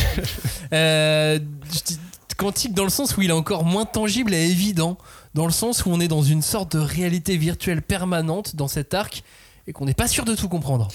Bah, c'est que t'as fini par accepter cette réalité et du coup, tu sais, il pousse le curseur encore. Je pense que c'est ça qui te fait te dire euh, Ouais, non, mais attends, c'est un peu abusé là quand même. Euh, Il y a un Nova afro qui. dé- Ah oui, mais en même temps, c'est un truc virtuel. Donc oui, oui, allez-y, euh, foncez. Tu vois. Oui, puis il y a le combat euh, Ping versus Mbadi euh, en- Ouais. en, réalité virtuelle. C'est du trône. euh, Mais ça marche bien euh, ce combat, moi je l'aime bien. Je suis, pas- je suis pas sûr d'avoir compris tout ce qui se passait dans non le combat. plus, euh, Bah, sais, si. au moment quand il perd ses membres, je suis pas sûr que. Bah si, pas c'est compris un qu'il perdait ses virus, membres. euh, Bah si, oui, en gros, Mbadi, quand il le touche, il le contamine avec un virus informatique. Donc l'autre décide de se, De se couper de le- se son séparer de ses bras. propres euh, membres Ouais, pour pas que ça contamine son corps. Parce que du coup, les nanomachines font que. tu- Bah ouais, mais quand on repassait sur la réalité virtuelle, je sais pas, j'étais pas sûr de Il, tout. il avait plus ses bras quand on revenait. Ouais, il les avait plus et finalement il arrive à essayer de le, le Et, désinguer puis- quand même. et du coup là je trouve que j'aime bien aussi parce que Ping il a un peu un rôle un peu, un peu stylé tu vois un peu badass de mec qui se bagarre qui est, plus qui est prêt à qui est prêt à se escroc, euh, et qui sacrifier se sacrifie, ouais, c'est ça. Et puis du coup, ouais, tu vois, tu sens que même Mbadi, il se dit putain, ce gars-là, c'est quand même pas n'importe qui. euh, Le combat, tu vois, il est un Il peu. le dit plusieurs fois. Oui, du et petit tout, lanceur euh, d'alerte banni, ouais. on en devient au vrai héros qui se sacrifie, qui carrément. devient martyr pour sa cause. Ça change aussi, euh, ça change aussi un petit peu le, le- le paradigme pour, euh, pour Ping. Euh, Cagnard, comment t'as senti ce retour de Nova? Bah, c'est assez rigolo parce que Nova, je trouve que depuis le début de la Sorder, il s'en prend vraiment plein la gueule. en fait, j'ai l'impression que Kishiro, il est, euh, c'est comme s'il avait cherché à déconstruire un peu l'éminence grise euh, de Gun. Là, dans la Sorder, il est, il n'est plus celui qui sait, tu vois. Il- en fait, il subit comme les autres et on lui donne même un petit côté mentor à la Ido, tu vois. C'est lui qui reconstruit Gali. Mm. Il la conseille, alors elle lui fait pas confiance et tout, mais euh, par contre, sa capacité de comeback, elle est quasi. euh, sa capacité de comeback est immortelle, tu vois, en soi, est vraiment. Bah Oui, tu sais combien de fois il est mort Bah oui, parce qu'avec la, avec, la avec la- avec la euh, karmatronique, il peut revenir euh, il revient de potentiellement euh, de façon infinie. Mais c'est c'est assez marrant que on, on, on l'a on l'a vraiment mis à l'amende, je trouve, dans, euh, dans, dans la Sorder, même la manière dont il se fait buter sans qu'on lui pose une question ou deux, c'est là, tiens, prends, on prend ta puce, c'est tout ce dont on avait besoin de toi. Mais non, il est plus vicieux que ça, euh, Nova, il va, il va revenir et, enfin, tu vois, le design, quoi, moi, c'est vraiment le design de la coupe afro. Et, euh, et puis ce que j'aime bien, c'est que euh, donc t'as le Nova Afro qui est donc euh, l'allié de Mbadi et en fait tu sens que genre Mbadi te le présente en te disant genre ouais je lui ai donné une deuxième puce cerveau du coup il a accepté de travailler pour moi et tout mais tu te dis wow là calme-toi mon gars ça Ouais. reste, ça reste Destinova tu lui as donné des pouvoirs supérieurs euh, méfie-toi parce que euh, il va, il va, il va peut-être faire vouloir sa vengeance quoi. au bout d'un moment quand Il va même. faire Bah, Évidemment, et dans quelle mesure il pourrait pas récupérer les autres puces de Nova Bah oui.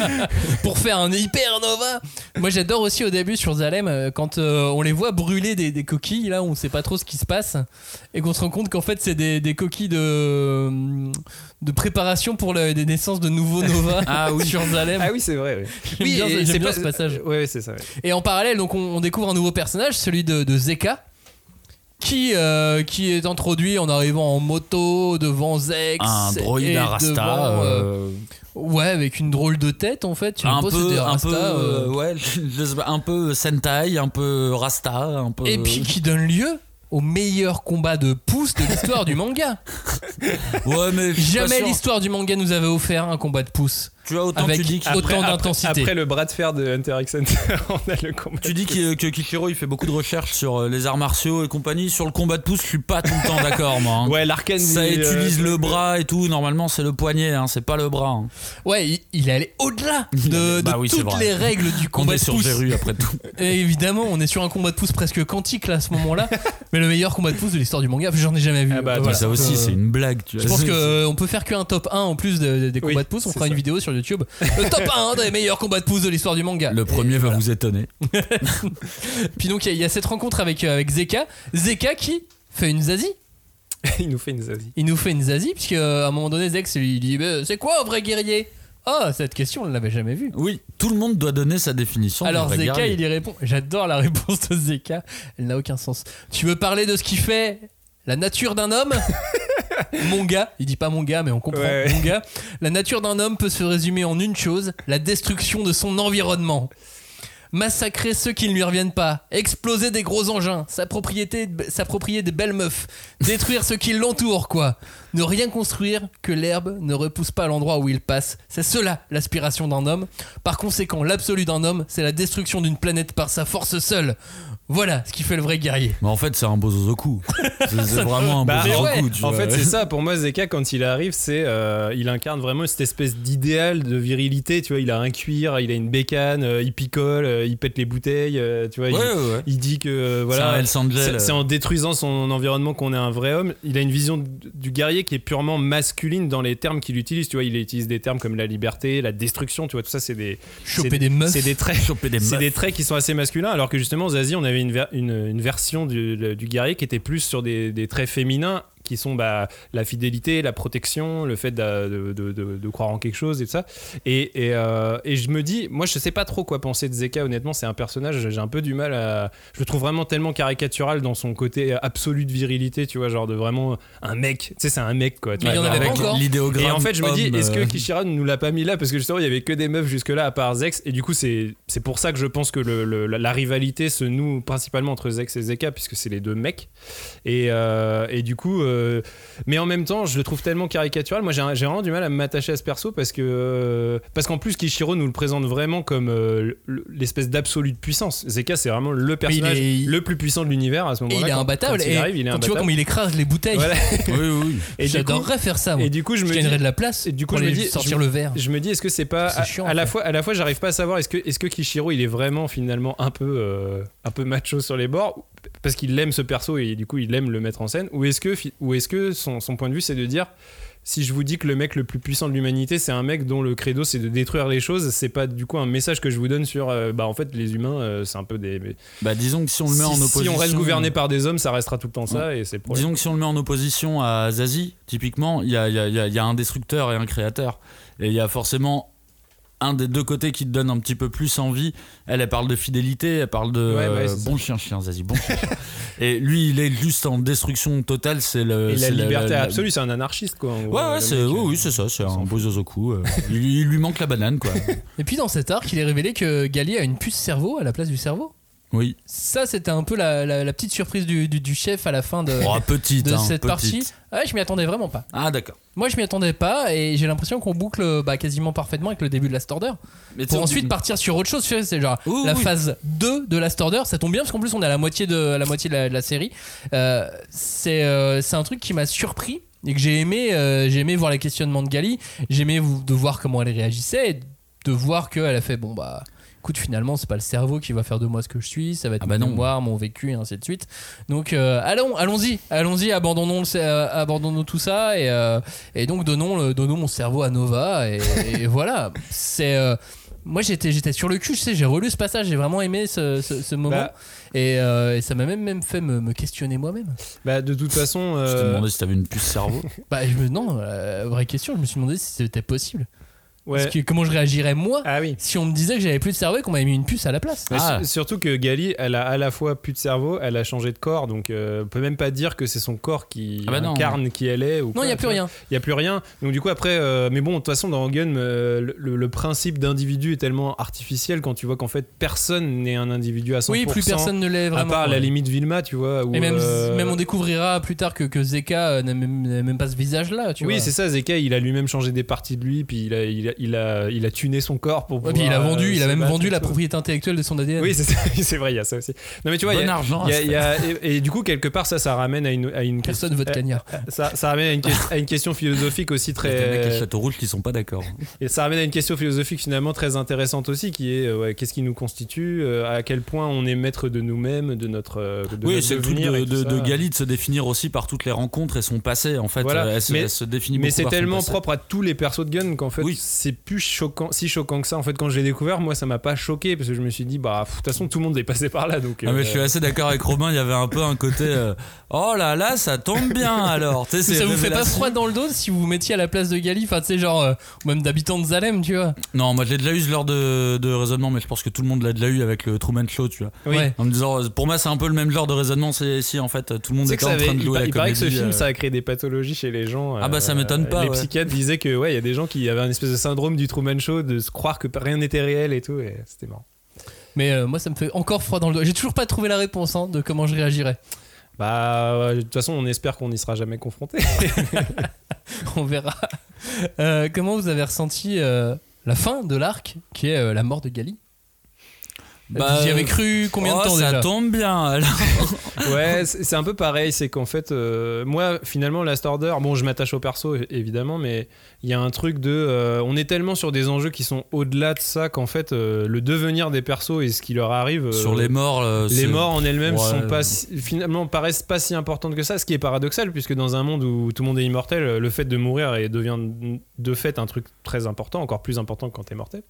Mais je sais pas, euh, moi ouais, les morts et les disparitions des persos dans la Order, finalement, je.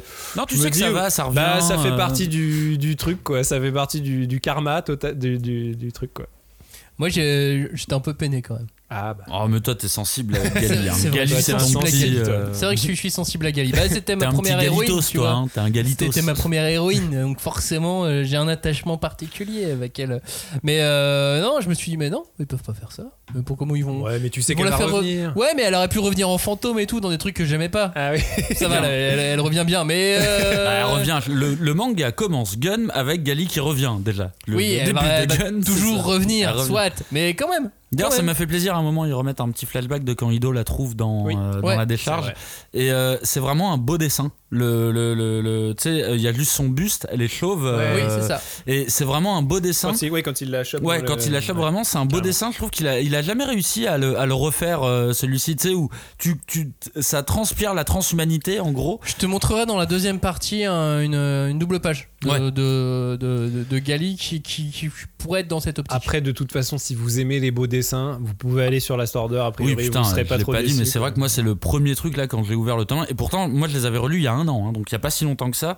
Et vraiment, à la première page, mais putain, mais quel branlé visuel. Ouais. Mais je parle vraiment de branlé, quoi. Là, c'est est, vraiment euh, un cap au-dessus de Gun qui est pourtant Ah déjà oui, très très bien dessiné, mais vraiment la Order, on est vraiment sur un cap, Là, c'est- euh, c'est- un c'est niveau autre de chose, dessin quoi. qui est. Il se bah, fait est- plaisir sur les est- doubles pages. euh, les, euh, les- les- le, le découpage de certains coups, la puissance qu'il Ouais, réussit à mettre dans sa La fluidité des affrontements. Non, mais ouais, on arrive à comprendre, le dynamisme, l'action, la puissance des impacts. euh, moi, je trouve que il y a Kishiro, il a une manière de représenter les impacts qui n'est Ouais. propre qu'à lui-même. Tu vois un impact dessiné par Kishiro, il n'y a Tu que lui qui sait faire ça, quoi. Je suis d'accord. euh, Il y, a des- il y a des coups de poing où tu sais, il y a un œil qui commence à partir. Il est pas parti son l'œil encore, mais il commence à Oui, oui. partir. Et il a un truc, c'est très organique comme euh, Et manière puis de il a, une, des il a une maîtrise du, du, du- du temps, quoi. En gros, de ouais, de la- la- comment dire, Ah bah l'ellipse oui. temporelle de à quelle, à laquelle vitesse se passent les actions. Moi, je trouve ça prodigieux, quoi. C'est vrai qu'on n'avait pas du tout abordé le dessin et Mm. putain, mais, euh, mais l'enfer quoi. Est-ce que Gun Last Order est une suite à la hauteur du monument qui est Gun C'est un, un vrai oui. Bah oui. C'est un vrai oui Ah quand oui, on voit cette première partie du, du manga. Sans parler de la fin de Last Order, on verra ça dans, dans une autre émission dans, un mois. Mais c'est vraiment à la hauteur. C'est à la hauteur parce que les, les- les questionnements philosophiques, écologiques, sont toujours là. politiques, ils sont toujours là. Ils sont même bien plus présents Ouais. qu'avant. Ouais. Ils sont Tout en ayant développés. encore de la baston de ouf comme on aime nous. Et puis Ouais. c'est autre chose. Et c'est autre, autre chose chose, que ouais. Gun. euh, il arrive à nous surprendre. à la- Alors c'est vrai que Gun était court euh, comme série et dans cette série courte, il avait réussi à imposer plein de trucs qui étaient un peu des carcans de la SF de, de, de l'époque. Mais là, je trouve qu'il réussit l'exploit de le refaire dans un, dans un autre univers et, euh, et c'est dingue euh, à quel point où s'arrête son imagination. Vraiment, c'est euh, parce que même au-dessus de les rues, vas-y, dis-moi bien qu'il y a autre chose quand même. On va pas s'arrêter là, tu vois. C'est et, et moi je paye, hein. Je, je paye. Vas-y, raconte. euh, vraiment, je t'écoute. Bah après tu verras avec, euh, tu le vois dans, dans, dans Mars Chronicle avec Oui. Erika, etc. J'ai pas trop lu Mars Chronicle. euh, Parce que tu découvres d'autres choses encore dans Mars Chronicle. On va pas du tout en parler ici, Non, non, mais, mais on découvre vraiment d'autres d'autres pans de, de cet univers et de la façon de voir les Mais choses je et, m'ai- euh, je m'étais et fait d'autres avoir, astres euh, de la galaxie. Je m'étais fait avoir dans Mars Chronicle parce que j'avais lu que le tome 1 et dans le tome 1 il a, il a repris son dessin de Gali qui est petite. Donc euh, tu sais qui est- Oui. Gali qui est mm, à moitié euh, kawaii chibi tu vois. Et ça m'avait un peu saoulé. Et là euh, très récemment il y a un pote qui m'a montré euh, des pages du dernier tome. Je fais ah non c'est bon d'accord. En fait c'était juste pour le tome 1 il dessine toujours aussi bien. C'est trop cool. Ah mais oui oui, bah, c'est juste qu'il fallait la faire enfant donc forcément Ouais. Chibi, euh, c'est une mais enfant, ça quoi. m'avait ça m'avait perturbé tu vois un petit Ah, peu. mais parce que t'aimes pas les enfants toi, c'est pour ça. Euh, non je les tue Exactement. tous. Je les mange comme je les, mange de euh, Vénus. des bébés rôtis tous les jours sauce samouraï crème fraîche Merci beaucoup en tout cas d'avoir euh, écouté cette émission. Euh, ce qu'on vous demande, c'est si vous avez des points très précis, vraiment des points pointus, des points pointus, euh, des points précis et pointus sur, sur Last Order que vous Enfin, voulez qu'on aborde. pas sur les trucs technologiques hein. Non, alors, euh, oui, on on n'est pas très très bon là-dessus. On, mais- passera un petit coup de fil à Thomas euh, dans sa station spatiale. c'est ça. Non, s'il y, a- s'il y a vraiment des points que vous voulez qu'on qu'on aborde de manière, de manière pointue et précise et, euh, et unique, euh, dites-le nous. Ouais, carrément sur les Vraiment, thématiques, euh, sur les, thématiques, si vous abordées, voulez qu'on a- qu'on- des qu'on personnages. approfondisse quelque chose, allez-y. Et puis euh, dans, dans un mois, on fait, les, on fait, les, les- On fait la partie deux. deuxième euh, moitié de, de, de Last Order, puisque euh, vous avez vu que rien que là, on s'est retenu Ouais, ouais. Sur la première partie, j'ai beaucoup à dire, donc On imaginez fait- si on avait fait tout le manga euh, en une émission. euh, Bah, on se fait notre tournoi, quoi. Ouais, c'est ça. On fait une petite pause narrative, il va nous arriver des trucs, nos arcs scénaristiques euh, chacun, et on revient pour la partie 2 du tournoi. Mais vraiment, si vous voulez qu'on revienne sur des points précis, allez-y, je vous, je, je vous en prie, n'hésitez pas à nous, euh, à nous le dire, et puis on pourra revenir soit là, soit même dans l'été. Tout Oui. simplement sur une émission un peu plus courte pour faire un petit, euh, un petit point sur Même 20 sur le minutes. Discord, hein, n'hésitez pas Bien à y évidemment, aller. sur, Ah oui. euh, sur, et sur tous les, les réseaux sociaux avec le hashtag 5DC notamment. Et, et- et- voilà, c'est déjà la fin, la fin de la première euh, partie de cette euh, rediffusion. Ces deux émissions ont été enregistrées donc en mai et juin 2021. Et sans perdre de temps, je vous laisse euh, replonger avec nous dans cette euh, seconde partie. Vous allez voir, on a même noté la numérotation des chapitres. Euh, commençons, commençons cette émission et commençons avec les chapitres. Donc, on enchaîne hein, directement après la fin de l'émission précédente au chapitre 63 à 68, deux arcs, deux mini-arcs. C'est le combat contre l'Anormalie et le Warman 609. Gali est morte, je fais des guillemets avec mes doigts. Buddy prend un verre avec Zeka, tranquille.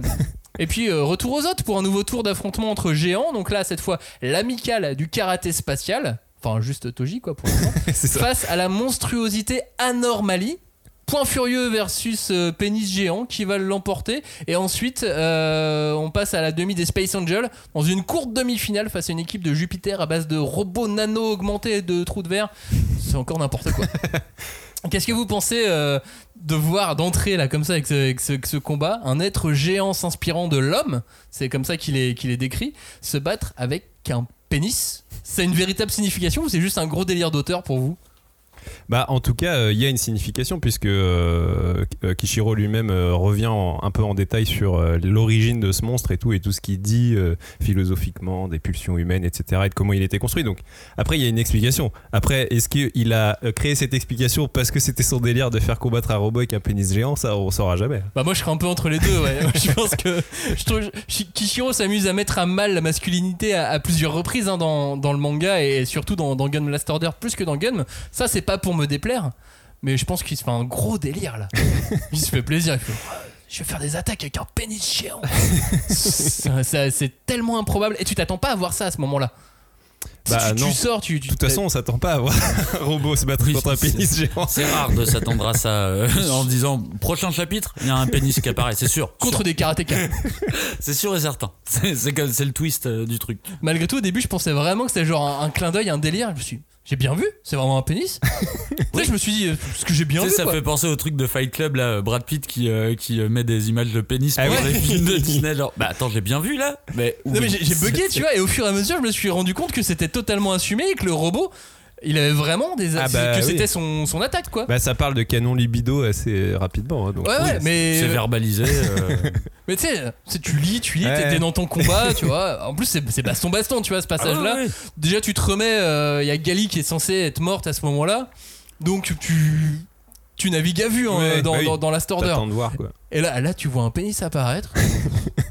Je vais tourner la page. Et là, tu vois que le pénis tire des trucs. des- Qu'est-ce que c'est que ça Tout est contrôlé. euh, Mais oui. puis, Ouais, ouais, ouais. mais En même temps, c'est un peu l'impression que c'est un peu le délire de, de Kishiro à ce moment-là. c'est- Il, il va de plus en plus loin, quoi, dans, dans, dans, dans l'absurde et tout. euh. Bah ouais, c'est ça. Parce qu'après le plus euh, grand combat de pouce de l'histoire du manga, dans, dans- dans- dans un, peu, un peu plus tôt, là, on a peut-être le plus gros affrontement avec un pénis géant dans un manga. Et là, je suis d'accord que c'était un truc que peut-être on pouvait pas percevoir dans Gun, tu vois. euh, qui a- Mais typiquement, euh, l'idée de Nova et du flanc, moi je range ça un peu dans la même catégorie, Ouais. tu vois. C'est là, ça n'a aucun sens. Faut pas euh, chercher à comprendre, c'est. euh, je sais pas, c'est délire obsession à ce Ouais, moment-là. après, euh, après, euh, métaphoriquement, ça a du sens quand même. Mais, euh, mais moi, en tout cas, ce que j'aime bien dans Stark, c'est que c'est un petit arc de transition. Comme tu disais, Gali, elle est morte. Donc, euh, on est. Enfin, elle est censée être morte. Donc, euh, on est un peu en attente et on a droit à cet arc qui est pour moi un mini-arc qui nous permet de profiter vraiment avec une jubilation du talent de Kishiro juste dans les scènes d'action et dans le gigantisme. Parce que, on l'a peut-être pas dit, mais la Normalie, c'est un monstre qui est vraiment gigantesque. C'est même, je crois, que le plus gros monstre qui est dans le tournoi ou un truc comme ça. Donc vraiment là, ça nous permet de profiter visuellement de euh, comment Kishiro il met en scène des, des échelles de, de, taille et des échelles de, de puissance et tout, et euh, c'est super euh, jouissif à regarder en vrai. Ah bah moi c'est ce qui m'a vraiment le plus impressionné, tu vois, en reprenant cet arc, je me suis dit putain mais quel branlé visuel quoi, le mec se lâche, mais complètement, j'ai limite l'impression qu'il est plus dirigé par son dessin que par son histoire. C'est alors qu'est-ce que j'ai envie de dessiner, qu'est-ce que ma main a envie de dessiner, tu vois, et j'ai l'impression qu'il se lâche vraiment, et je me suis dit putain mais pourquoi on oublie aussi souvent que Kishiro est un tueur? Jouissif. Bon, Bon, allez, les- ouais, on est sur un champ lexical assez. C'était volontaire ou pas du tout? C'est juste pour savoir. Mais je me suis rendu compte euh, quand Kadir a dit branler, j'ai dit ah oui, jouissif aussi, c'était euh, dans le champ lexical. C'était pas contrôlé, mais comme euh, souvent. C'était visuel. C'était visuel. Il faut savoir qu'on est tout nu là pendant qu'on enregistre hein, quand même. C'est faux. Euh, Ca- Cagnard, justement, c'est- cette, euh, cette absurdité, ce combat improbable, qu'est-ce que te- qu'est-ce que t'en dis avec un peu de recul maintenant? Bah, euh, je sais pas, j'ai l'impression qu'au bout d'un moment, en fait, c'est- tellement absurde que j'y vois comme une manière de se moquer d'un tournoi. Mais je suis pas vraiment sûr de ça, en fait. On dirait un gosse, vraiment. Kishiro, là, j'ai l'impression d'avoir un gosse qui est en train de jouer avec ses robots et qui fait pan pan, et là, t'es mort, et puis là, il y a un super robot qui va arriver. On a limite un peu de Sentai là-dedans, tu vois. Mais euh, moi, ce que je note le plus, c'est qu'à ce moment-là, je suis en plein tournoi et je n'ai aucune implication émotionnelle. Je sais que j'en parle souvent ces temps-ci euh, de l'implication émotionnelle envers les personnages, mais ces gens, je ne sais pas qui ils sont. C'est des robots pénis. Et je, je- je vois le truc passer devant moi. J'ai vraiment l'impression d'assister à un accident de voiture, tu vois, devant moi. Genre, mais un accident qui part en couille. Genre, une voiture qui rentre dans une autre voiture, qui rentre dans un camion citerne, qui va se fracturer. Ah, c'est comme dans les Blues Brothers, ou les Ouais, Blues Brothers. voilà. Et moi, je suis en face et je fais, mais qu'est-ce qui se passe tu vois? Qu'est-ce que, Est-ce qu'il est en train de se moquer? Bah non, parce qu'il le prend au sérieux quand même, son truc, tu vois. euh, Son, son, son tournoi est mené de manière sérieuse. Mais les gens qui y participent sont tellement euh, Hors norme, quoi. hors Ouais, norme que t'es là, je, je me demande si Bah, c'est On est dans l'espace, quoi. On a, Ouais. on a passé un stade et euh, de toute façon, les, les- les populations des autres planètes sont tellement hors normes que. euh, Et c'est nos limites, quoi. Ouais, et là il arrive à un bout, limites. soit il assume jusqu'au bout, ce qu'il fait, soit il reculait, mais c'était, ça aurait été trop, trop compliqué, Ouais, et puis, ça aurait été dommage. En, tout cas, lui, en, en, temps- en termes d'implication émotionnelle, je sais pas où il en est, mais en termes d'implication professionnelle dans, tu vois, la qualité qu'il met dans le travail qu'il met, même si c'est des arcs un peu, voilà, absurdes comme ça, c'est c'est assez. Ah bah lui, il le prend au sérieux. Ah bah, hein. il clair, fait quoi. ça sérieusement, quoi. Non, puis ces, ces deux arcs, ça sert à introduire un peu plus sérieusement euh, le personnage de, de Zeka, mais en mode, en mode combat cette fois, parce qu'on l'a vu prendre un verre avec Buddy, on l'a vu euh, faire, faire Oui, le malin sur sa moto. Là, cette fois, il va se battre. Et, euh, et on passe aux choses, on passe aux choses sérieuses. Oui. Non, j'allais dire, euh, c'est vrai que je pensais à la façon dont il arrive dans le combat. Tu sais, il met sa bouteille sur la bite de, euh, du, du euh, et tu sais, ça lui, je sais pas, ça lui perce sa bite ou un truc comme ça. L'urètre. euh, Ouais, voilà, il lui met dans l'urètre. la, la bouteille, quoi, et tu fais, ah oui, d'accord. C'est un urètre géant en même temps. ça. Donc du coup, euh, à l'échelle, ça va, c'est, probable. Euh, et, et ça remet aussi euh, Toji un peu en mode combat parce que Ouais. Ah, on le voyait, euh, on le voyait trimer, on le voyait penser, on le voyait philosopher. Bon, il va pas arrêter, hein. il va faire que ça tout le long. Mais, euh, mais voilà, dans sa recherche de réponse, il est là, Toji, il se remet, il se remet en place, puis ça permet de revenir sur le, le maître de Toji et Zeka. Oui. Sur leur maître, Ouais, sur ouais. les origines du, du- du karaté et sur euh, bah, un personnage clé dans la conclusion du tournoi. On suppose pas qu'il va revenir ce perso en plus. hein. Ouais, le maître de Toji. Ouais. Ouais, c'est ça. D'ailleurs, vous l'avez lu, le, le petit descriptif de. Tu sais, il fait un schéma, à un moment, c'est un interchapitre où euh, t'as l'histoire du karaté. Ah oui, avec toutes les voix et tout, il y en a 12 000. et c'est n'importe quoi. C'est gigantesque. En plus, il présente, euh, le, le- le- il présente ce, ce petit truc et après, derrière, il te présente les différentes écoles. Et je n'ai rien compris à la différence entre les écoles. Le seul truc que j'ai capté, c'est ah, ok, il y en a, c'est les coups de pied, les autres, c'est Ouais, les coups de les coups de poing. Non, si, en vrai, t'as pas techniques plutôt sûr. Agressives, les autres plutôt défensives et tout. Mais, Mais- ça doit être un calvaire à traduire. Mais tout ça, une fois, il fait ça pas, hyper sérieusement, Ouais. quoi. Il déconne pas quand Mais il. euh, quand comme, comme dans le dernier tome, on, en- on y reviendra à la fin, mais quand il nous présente euh, la, la généalogie des Nova, Oui, ouais, mais- Oui, oui. Et, pourtant, ça, euh, tu vois, moi, j'aime pas lire les trucs d'interchapitre. La plupart du temps, ça me fait chier les explications supplémentaires. Mais là, j'ai lu les deux et je me suis vraiment arrêté, posé. Ouais. Et même pas en mode je comprends pas. J'étais sûr que j'allais pas comprendre. mais euh, juste genre, ah tiens, ça m'intéresse. euh, quel, Après- euh, mais c'est comme les passages sur Mars, Jupiter, oui, en Vénus. En fait, c'est ça, j'allais- dire quand il faisait ça au début. euh, c'est même pas de l'interchapitre, lui, met ça dans l'histoire. Il fait de l'interchapitre Oui. dans, dans le récit, tu vois. Donc, euh, t'es un peu obligé de lire tout. Quoi. Ça te fascine jusqu'à quel point, toi, Robin? Bah, c'est ça que j'allais dire, c'est qu'il fait ça sérieusement, mais même jusqu'à euh, quand il parle de la création de la normalie, moi je trouve que, enfin, c'est c'est ce qu'on disait, c'est des mini arcs, mais il y a tout de même quand même une vraie densité de récit en peu de pages. Il arrive à présenter cette créature, à expliquer comment elle a été fabriquée, euh, son histoire, euh, ce qu'elle dit, comme je disais euh, métaphoriquement, de, l'humanité et tout ça, parce que mine de rien, c'est un monstre, mais qui est fabriqué à partir des pulsions humaines et tout. Donc c'est pas c'est pas n'importe quoi non plus. C'est quelque chose qui a, qui a du sens, je pense, dans tout ce que Kishiro a à dire sur bah, ce qui est le sujet principal de Gun, c'est c'est quoi être un humain, être un être humain, même si il y a que des robots, c'est quand même ça le sujet, quoi.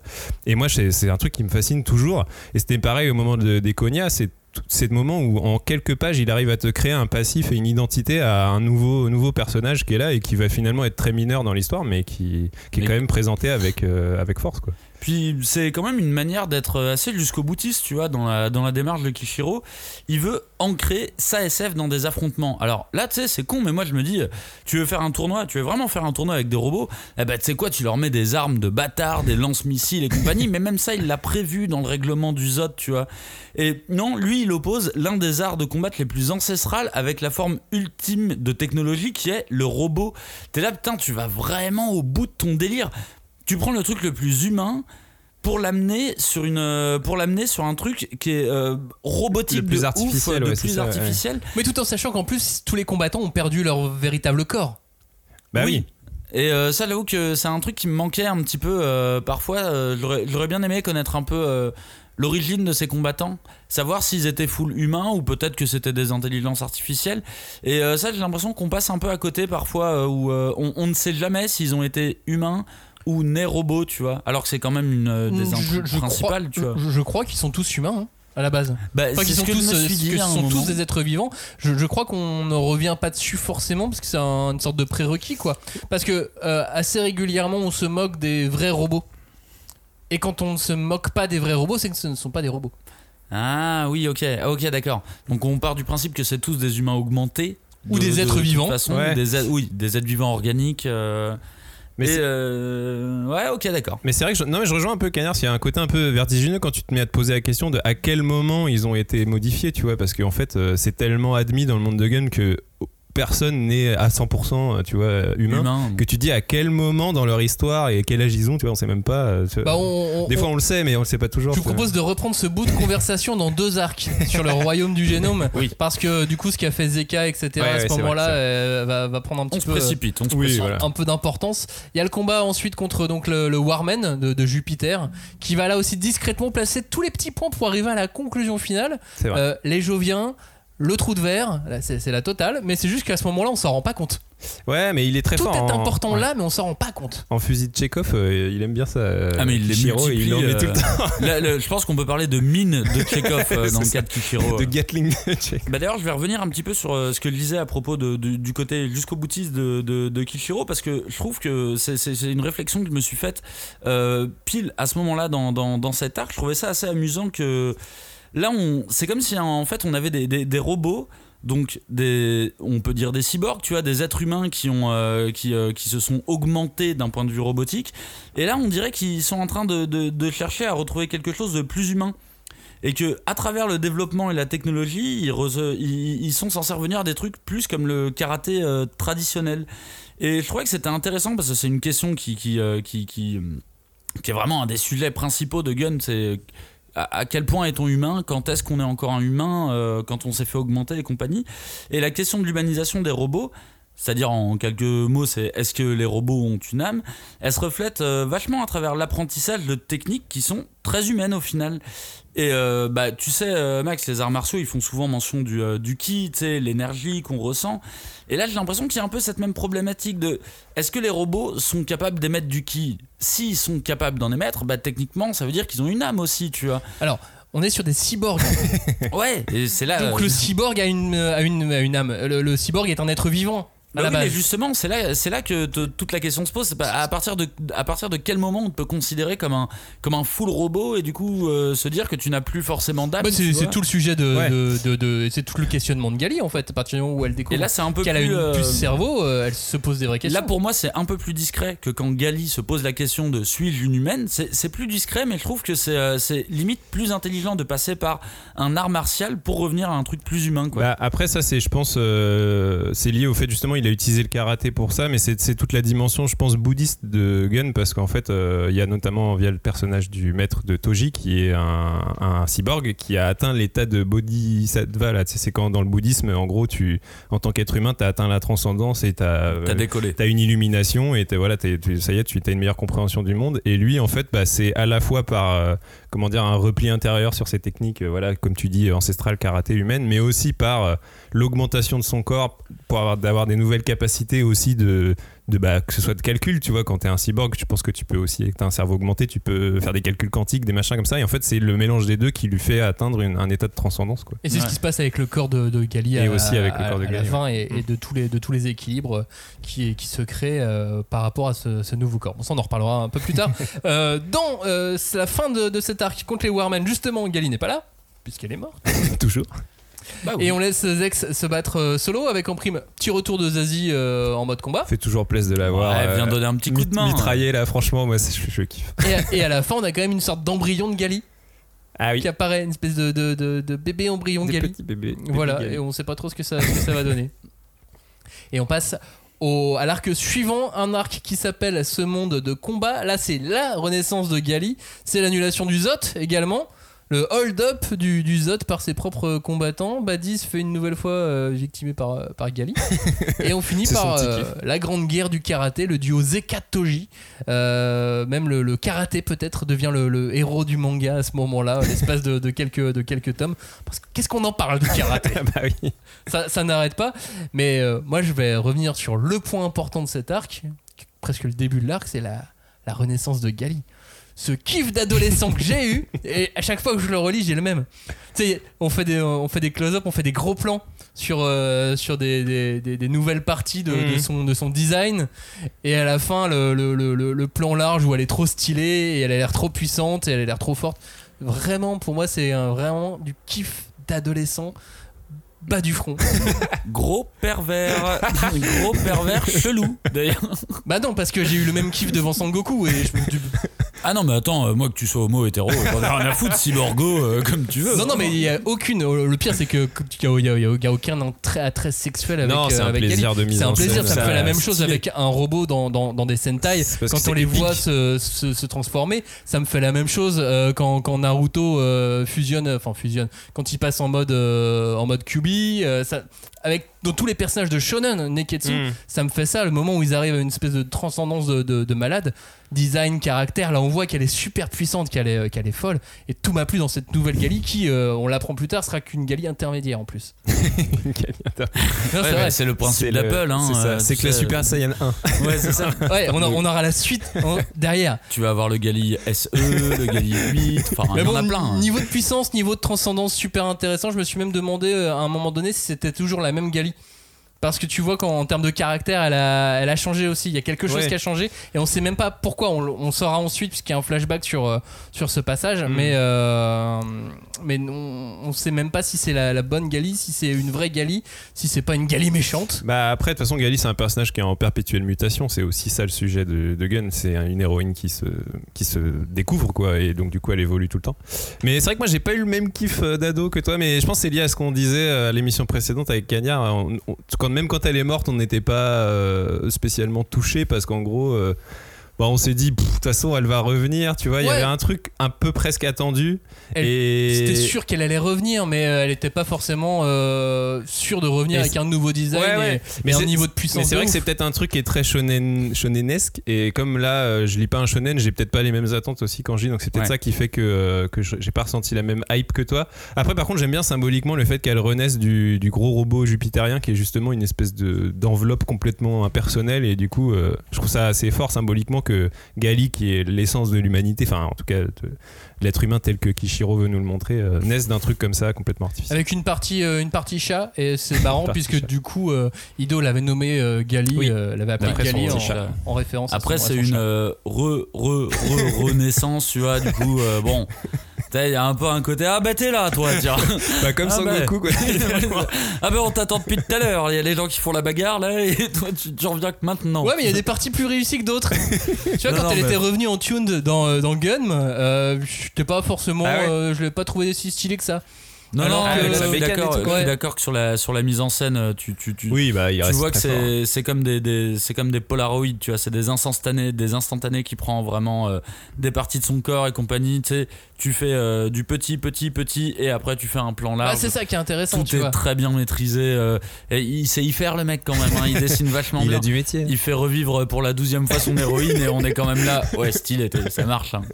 Bah, moi, c'était, euh, c'est ma renaissance préférée de, de- de toutes les Gali. Bon, très bien. Bah c'est bien, faut en avoir une préférée. C'est ça. Buddy est toujours là, associé à un Nova, et Buddy flanche une fois de plus. Euh, Est-ce que ça vous donne quelques indices pour la suite? Parce que ça fait quelques fois qu'on qu'on commence à le voir flancher. On pensait que c'était un mec super balèze, et puis il commence euh, à piquer du nez un peu. euh.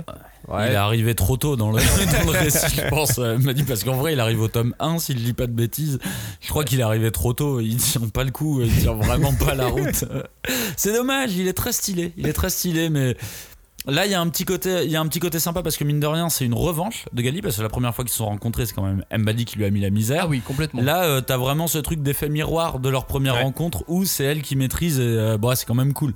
Mais tu commences à avoir un peu de peine pour Mais il a, Mbadi. il a- il a quand même son petit. euh, tu sais, il garde un peu de prestance quand même, tu sais, quand il, il- Je sais pas comment dire, il, tu sais, il se concentre sur sa main pour justement arrêter Ouais. le flux du sang, euh, pour garder les. Tu sais, quand il dit que le point arrive et il dit non, il va pas me toucher et tout, et tout ce genre de choses, il- tu sens qu'il est quand même toujours là, quoi. Mais, euh, mais voilà, il, se fait victime. et quoi. Et de toute façon, euh, C'est cette- dur, j'ai l'impression qu'on parle d'un mec en EHPAD. Ben voilà, l'envie est toujours là, mais bon, les gestes. euh, sauf que c'est le mec qui a l'origine de tout ce bordel quand même. Euh, un arc qui ne fait pas avancer vraiment l'action, mais justement il va permettre de revenir sur plusieurs personnages. Il permet de revenir sur euh, la nouvelle Gali, sur euh, le Badi qui fait son yoga chelou, Oui, voilà. avec un nouveau flashback. Voyez, son art martial c'est quand même le yoga, tu Oui. vois. Donc, il Ouais. partait loin aussi. Ah, il connaît pas le free fight encore. Il y a la nouvelle Gali, il y a le karaté. On reparle encore et encore du karaté. Ça, oui, quand on dit que ça va devenir le, le héros du manga, à un moment donné, euh, moi ça me ça m'a un peu fatigué le karaté. Bah ouais, moment. mais c'est ce que je disais euh, te- juste avant là sur le bouddhisme. Je pense que c'est un, un truc qu'il travaille. Kishiro, euh, il, il doit avoir malgré tout une forme de spiritualité qui doit s'approcher de ça. Et donc, je, je sais pas, c'est l'art martial peut-être chez lui qui lui permet le plus de, de concilier ça avec euh, d'exprimer, ce qu'il a envie de euh, dire. quoi. Puis il y a un truc, euh, j'ai j'ai l'impression que parfois ça va même au-delà du, euh, du, du karaté, et euh, la, la- la suite du récit nous le donne un petit peu aussi. C'est que je pense qu'il est plus notion de, hum, il est plus notion de l'état d'esprit du guerrier, de la définition du guerrier qui a été abordé plusieurs fois déjà dans le récit.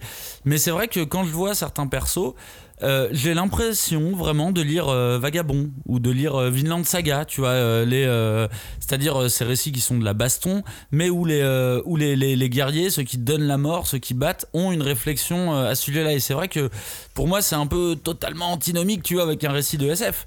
Oui, non, parce que finalement, les arts martiaux ont leur propre philosophie et la philosophie, enfin, dans les arts martiaux, euh, la philosophie euh, qui va avec l'art martial en question, c'est souvent, euh, c'est souvent l'un dans l'autre. Ça, L'un l'un ne va pas sans l'autre. Hmm.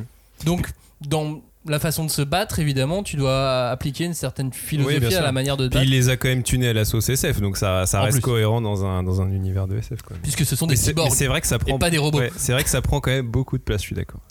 On finit donc par introduire un personnage que j'ai adoré, un designer, un designer. Moi je disais designer. Toi, tu disais designer. Mais- Moi aussi, j'avais envie de lui donner un petit côté allemand, même s'il a une tête de français. Oui. Bah oui. Pissarro crié de vouivre. Mais je crois que en fait, est italo-français. Pissarro, Mais non, mais en fait- Pissarro En de fait, j'ai vouivre. l'impre- j'ai l'impression que si je me souviens bien, tous les personnages de Vénus, ils ont des, des euh, comment dire, des, des noms à consonance française et même tu sais, c'est un peu, euh, ils boivent du vin, ils sont un peu genre, euh, ils sont Ah, censés un être peu raffinés. dé- un peu raffinés, même s'ils sont dégueulasses physiquement et euh, donc je me dis c'est peut-être ouais euh, la, la culture française qui l'a inspiré. propose de pour, euh, partager avec l'Italie. C'est c'est eux, c'est eux Oui, qui peut-être. mangent les bébés, je me souviens plus. Oui, c'est Oui. ouais. Ouais, bah c'est raffiné ça.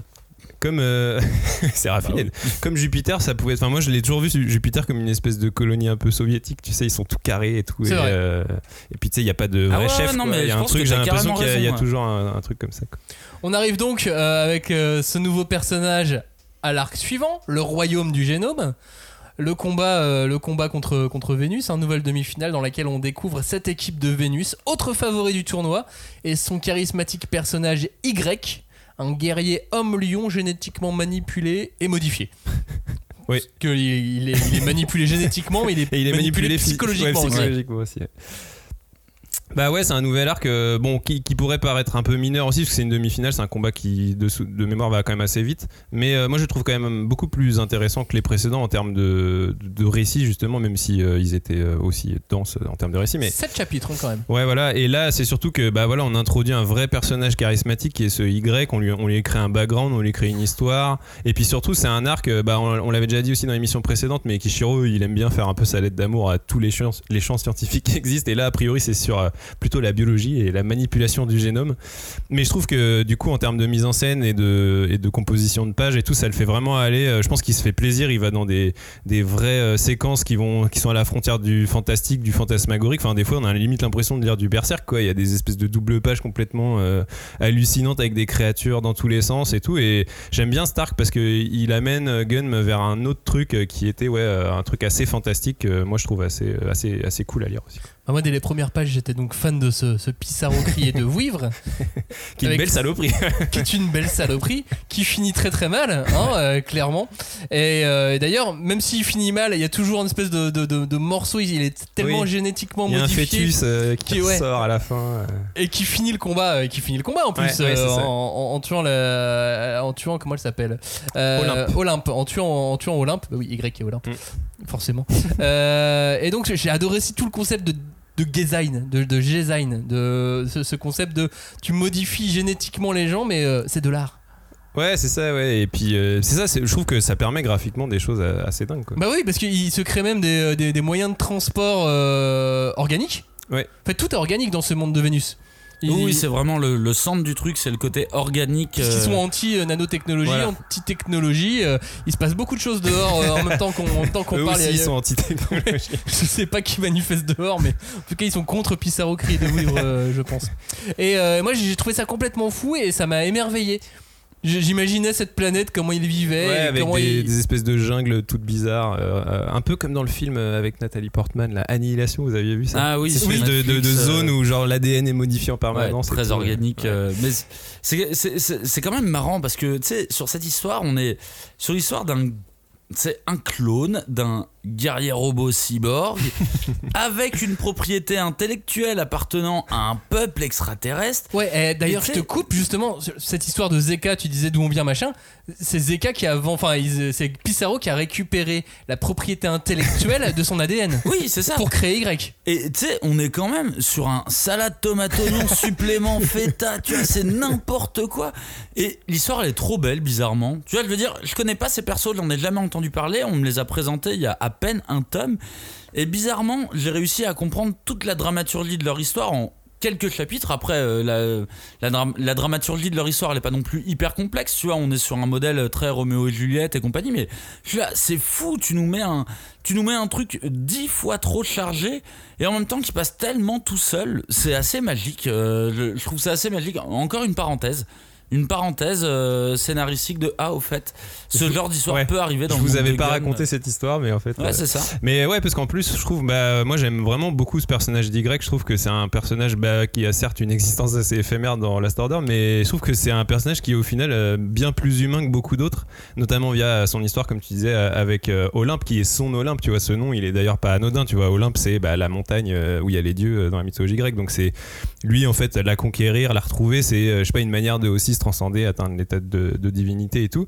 Et du coup, il a, il a un destin et euh, je sais pas comment dire, un- un- des aspirations qui sont profondément humaines, alors qu'il a vraiment été entièrement fabriqué. Lui, pour le coup, il a, enfin, tu sais même pas d'où Mais- il vient en fait. Mais il est organique. oui, voilà, ça. Contrairement aux autres Exactement, qui ouais. sont nés, mais dont les corps ont été modifiés. Mais Là, on est Lui- plus sur du clonage, un truc. ouais, euh, c'est ça. un peu Mais comme il, a, ça. mais il a été Bah, fabriqué. c'est un alors vrai, que les un autres genre n'ont- Frankenstein quoi pour le coup. alors que les autres ouais, n'ont pas été fabriqués, mais ils ont des corps qui ont été fabriqués. ont été Donc c'est marrant comme opposition. euh, Ah bah, j'avais pas pensé à Frankenstein, mais ouais, effectivement. Bah ouais, là, pour il y le a coup, un c'est côté vraiment- très comme ça qui se Ah, mais rebiffe même, euh, contre son créateur en plus. Mhm. euh, Mais même Gali dès, dès le début, hein, dans, Ouais. dans Gun, moi aussi, on a des influences. Oui, bah, le complexe de. Frankenstein, il est, il est partout.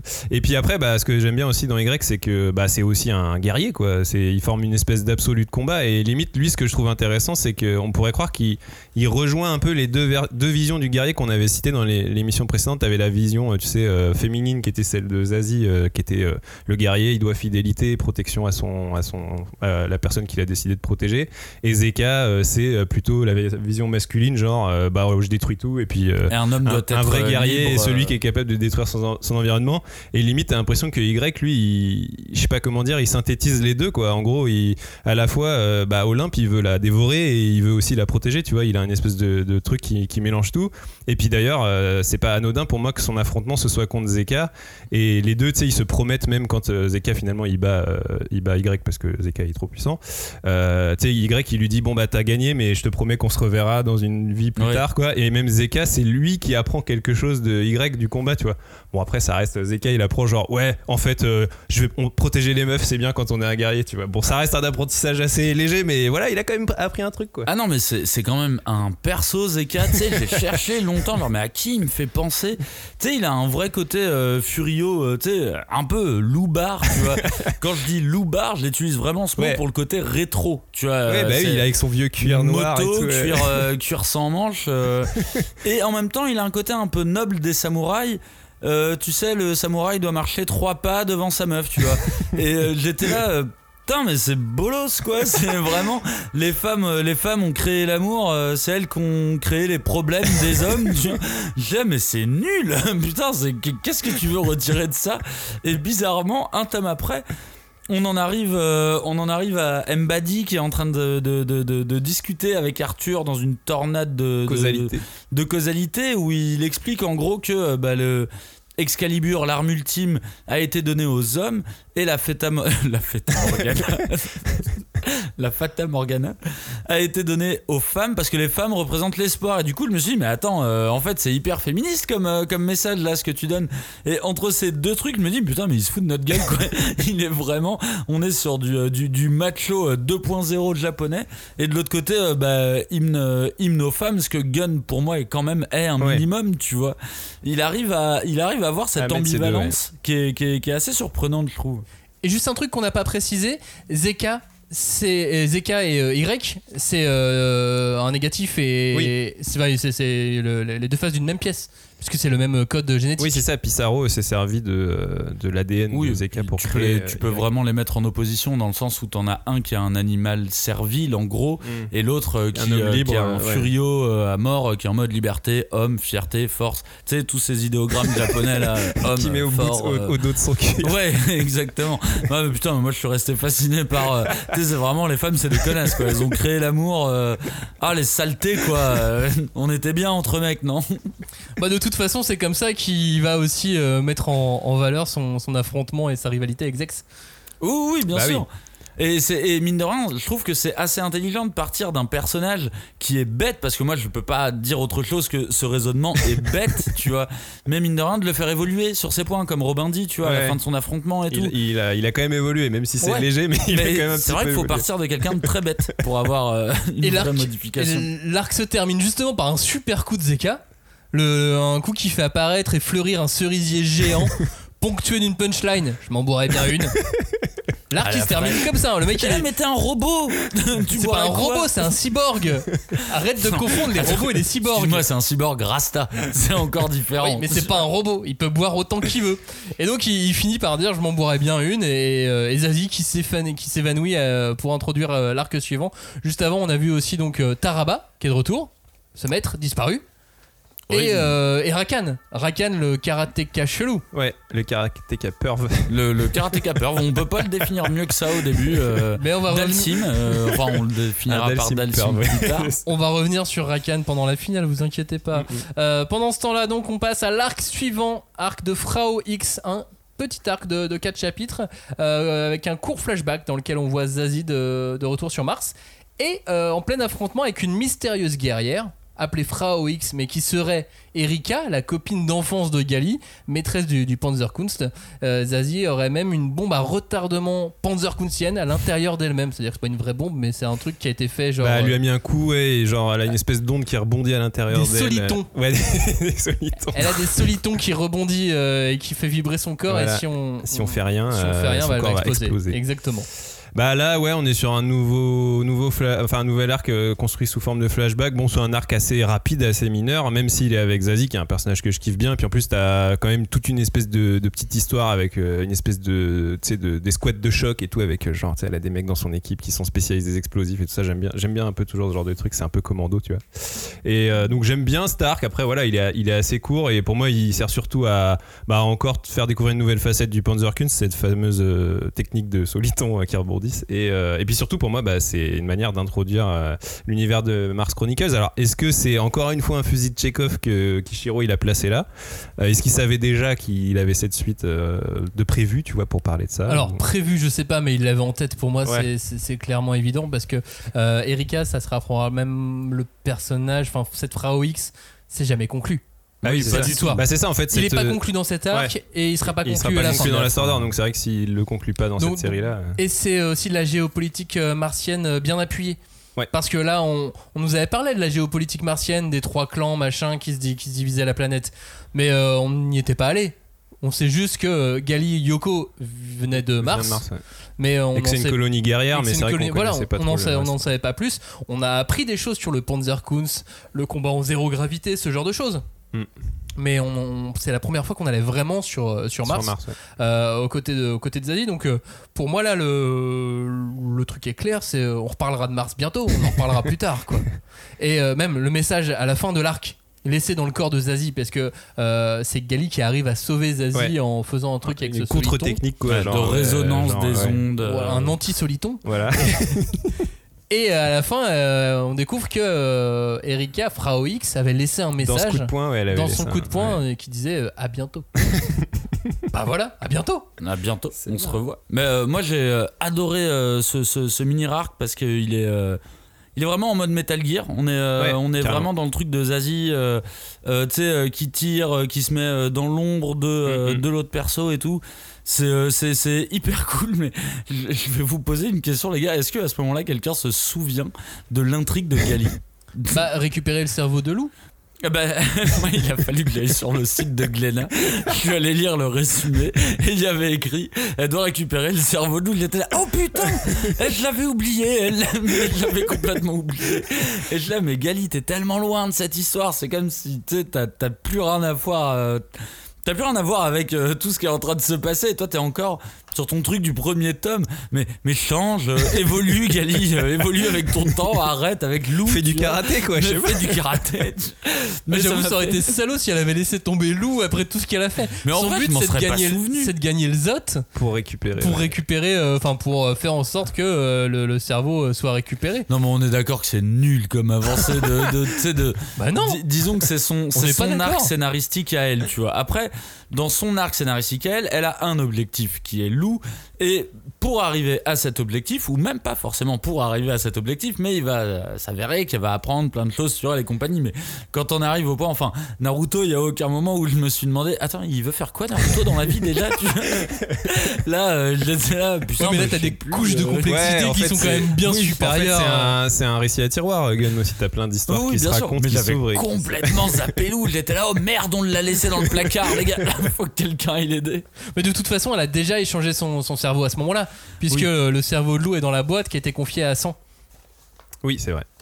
qu'on découvrira dans deux arcs, Tout à fait. puisque 100 sera de retour. J'avais totalement oublié, moi, en revanche. euh, 800, moi aussi, Et, là, tu peux parler de robot. Lui, c'est vraiment un robot. Lui, c'est un robot. D'ailleurs, quand t'as dit 100, j'ai eu une petite demi-seconde de merde. Dès qu'on parle.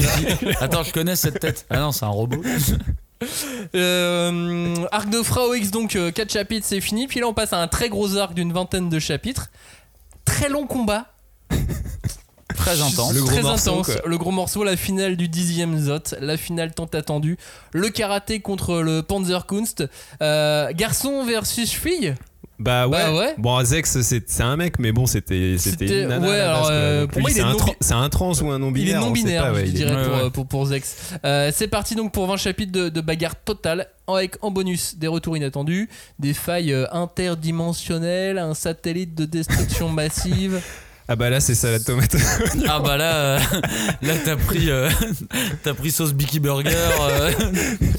Non mais oui c'est le climax ultime c'est bah c'est un climax qui est digne d'une finale de tournoi de shonen bon là c'est pas un shonen même si on a suffisamment dit que Dark ça ressemble beaucoup à un shonen mais voilà c'est vraiment la finale tant attendue c'est du affrontement en 1v1 c'est des démesures d'affrontement c'est des, des récits qui s'affrontent aussi c'est souvent ça dans les finales de tournoi Ouais. qui est intéressant c'est que c'est deux idéologies deux visions du monde qui s'affrontent on a ça aussi puis c'est de la surpuissance une espèce d'histoire en parallèle qui se, qui se déroule avec voilà l'histoire de ce satellite et ce qui va détruire le, le Zot et tout enfin voilà t'as vraiment tout bah voilà, c'est le, c'est la complète, c'est le œuf jambon fromage, le salade tomate oignon comme tu veux, mais t'as, t'as tout ce qu'il te faut, t'as le last order dans la gueule quoi. Mais euh, d'ailleurs, c'est curieux parce que euh, pour un tournoi, je trouvais que la finale, elle était euh, pas du tout excitante. C'est-à-dire, on a, en fait, on a déjà vu tous les participants se battre, voire se faire battre. Dans le cas de Toji, par exemple, qui s'est déjà fait laminer, lui, pour le Et coup. on a même l'impression qu'ils ont déjà tous fait leur meilleure attaque. Oui, Oui. exactement. Et tu sais, je trouvais qu'il y avait aucun, aucun suspense qui est propre au tournoi. Je veux dire, normalement, vous connaissez les tournois dans les shonen. Tu sais, euh, tu suis ton équipe et on va dire qu'il y a l'équipe des opposants. Et tu as les opposants. Normalement, tu le vois qu'au dernier, à la finale. T'as le droit à un affrontement où justement eux ils dévoilent euh, leur, euh, leur super pouvoir et t'es là genre waouh c'est complètement ouf. Mais là tout le monde a déjà donné toutes ses cartes. Il y a rien à découvrir. C'est absolument pas excitant. Et pourtant euh, bah, je crois que c'est le deuxième arc que je préfère de, euh, de, de, de Last Order. Mais c'est, c'est- ça fait plusieurs fois que tu dis dans cette émission, c'est absolument pas entraînant, c'est absolument pas excitant, mais c'est génial. J'adore. ça marche mais ça marche Bah, en fait, je pense que c'est lié au fait qu'il n'y a pas de méchants dans cette finale. En fait, tous les persos, ils nous ont été présentés le long du manga comme des héros potentiels.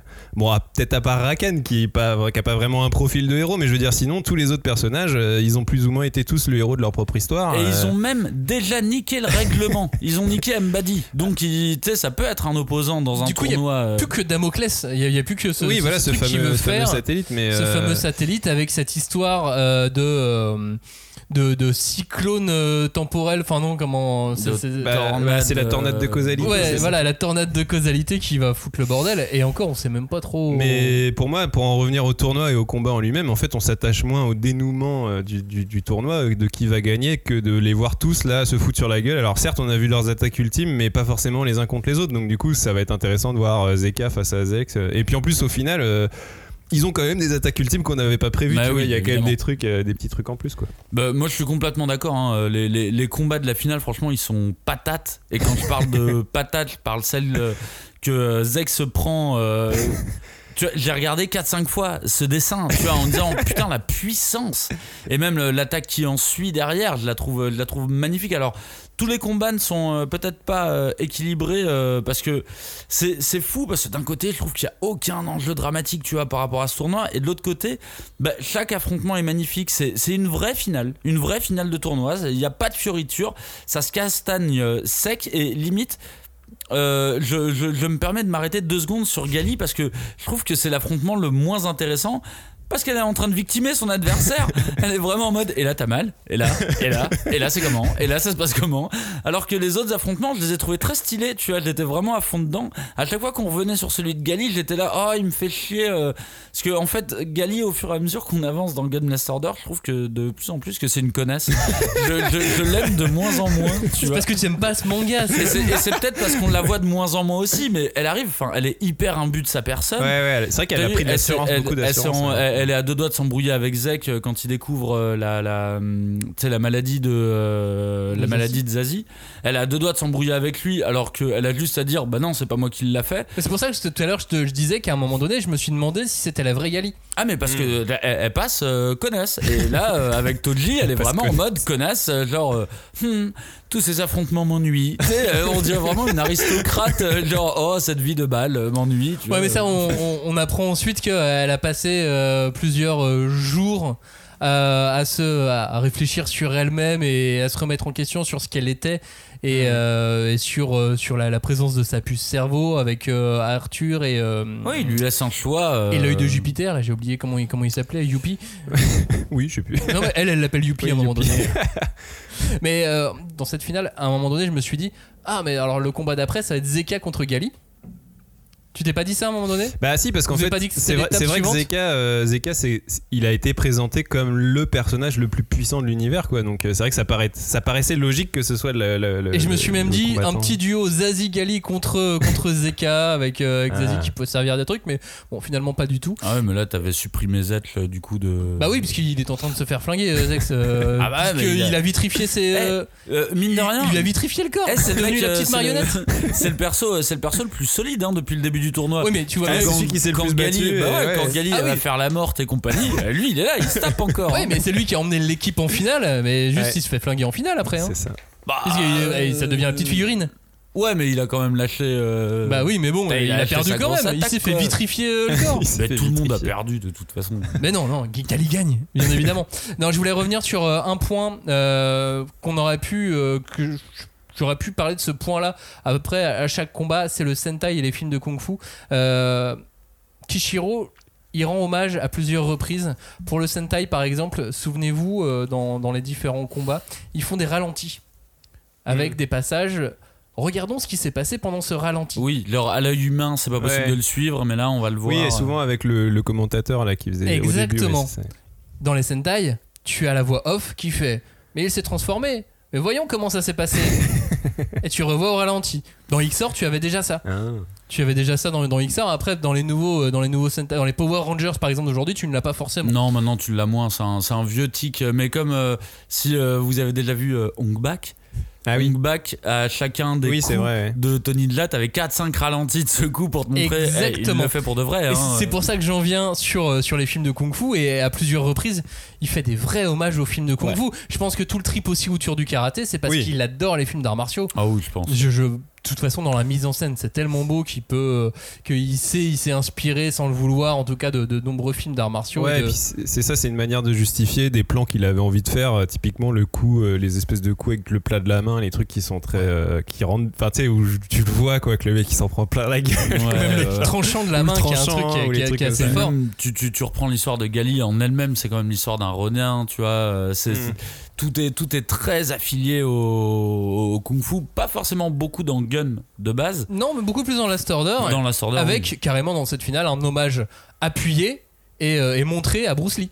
Lors de la finale, c'est voilà, assez révélateur de, de l'amour que Kishiro peut avoir pour, euh, pour le genre film d'arts martiaux euh, Ouais, bah, asiatiques euh, ou internationaux, avec, avec cet hommage à Bruce Lee et, et son dessin de Bruce Lee qui est aussi bien, bien stylé. Moi, j'ai bien aimé.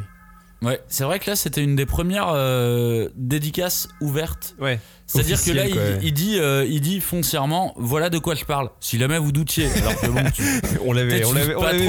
Mais c'est vrai que j'y avais pas pensé, mais c'est la, la- la première fois qu'il le plaque vraiment Ouais. Euh, en disant oui, je parle de Bruce Lee là, pour ceux qui n'avaient pas calculé.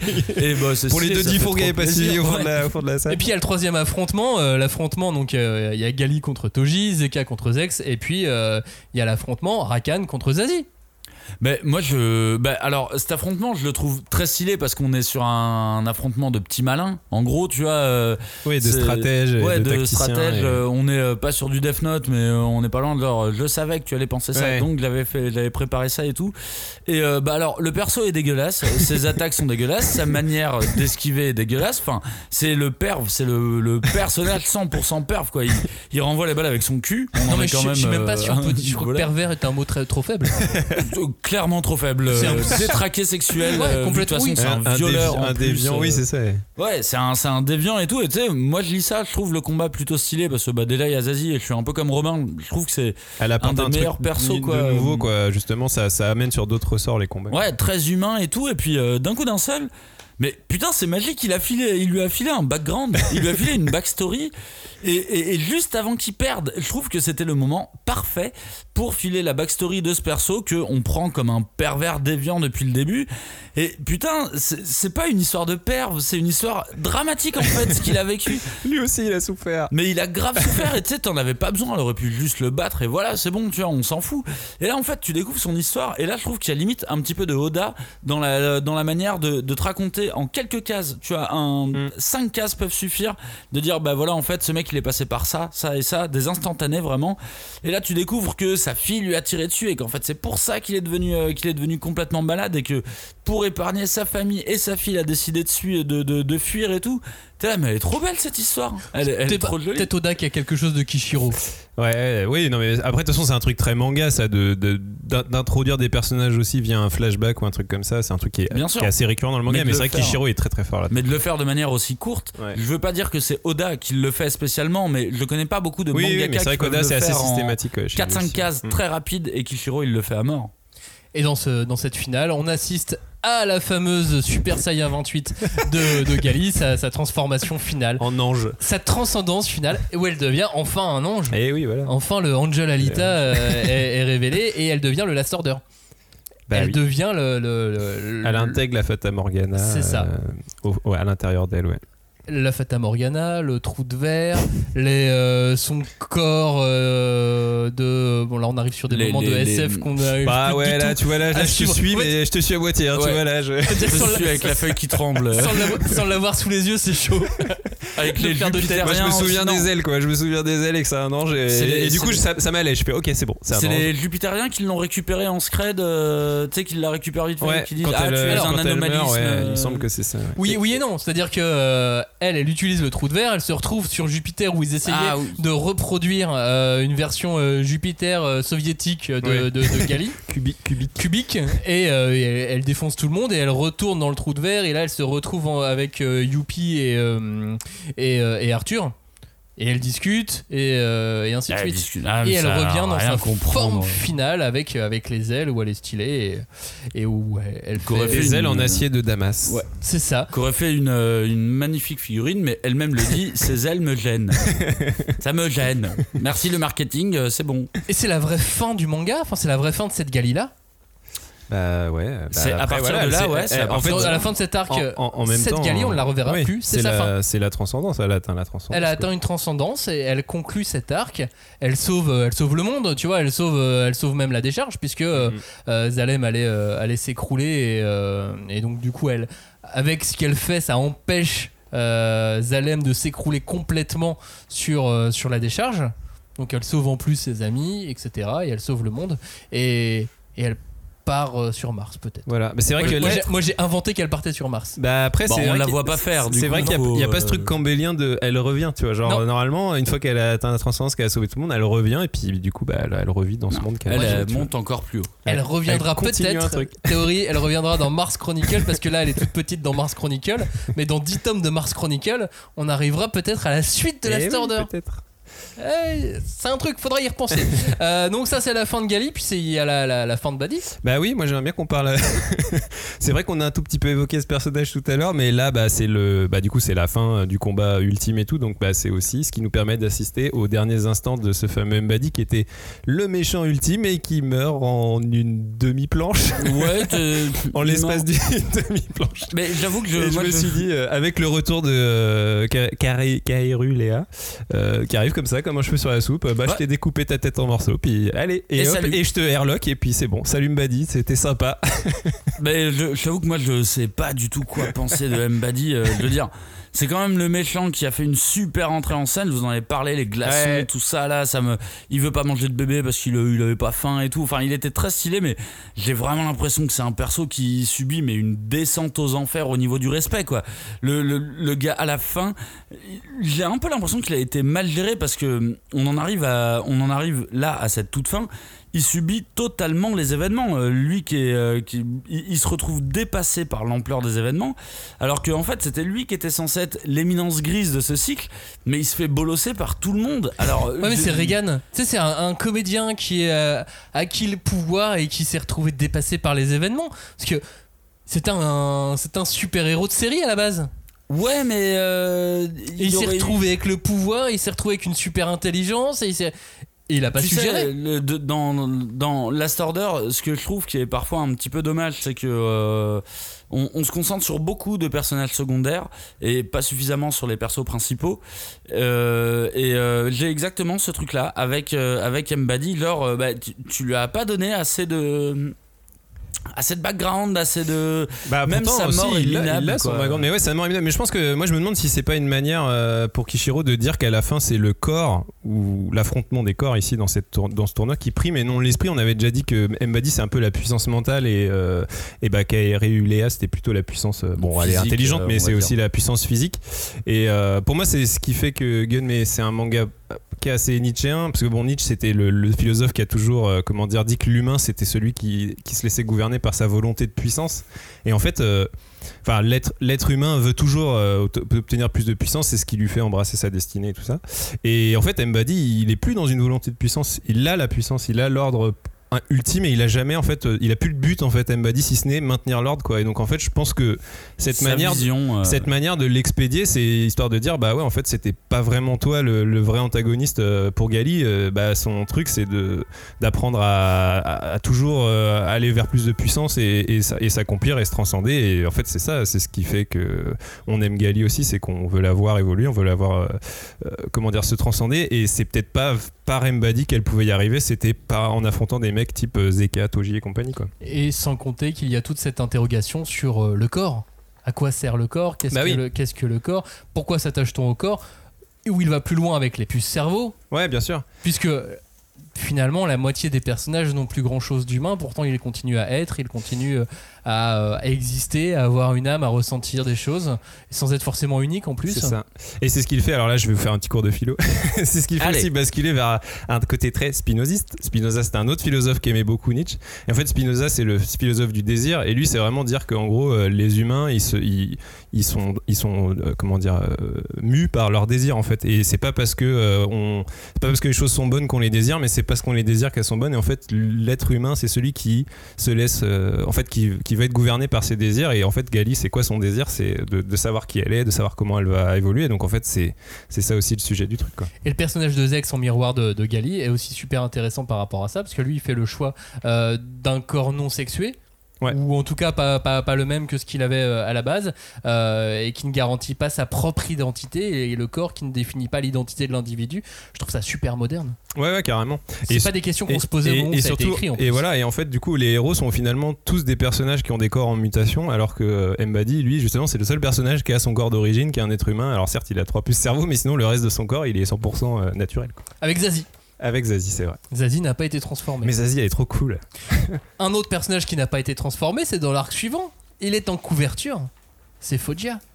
Qui revient? Ah là là, ça m'a fait plaisir de le revoir. Ah, c'est bizarre, hein, parce ce que perso. tu finis donc, tu, tu, tu finis ce- cet arc euh, et même ce tome de la nouvelle édition, euh, ce, ce tome euh, 12, 11, ce tome 11 de la nouvelle édition, euh, et, euh, et tu te dis, mais qu'est-ce qui va se passer maintenant? Bah oui, c'est bon, là, ça y est, c'est. Qu'est-ce qui reste est à résoudre? Qu'est-ce qui reste à résoudre? Le combat, le tournoi est fini, euh, la fin du monde a été évitée, enfin la fin de la décharge a été évitée. On sait pas trop pour Jupiter, mais bon, on les aime pas non plus. Ouais, on les verra. Mais c'est assez marrant parce que euh, ça, c'est digne d'un dernier chapitre de manga. Il a décidé d'en faire deux tomes.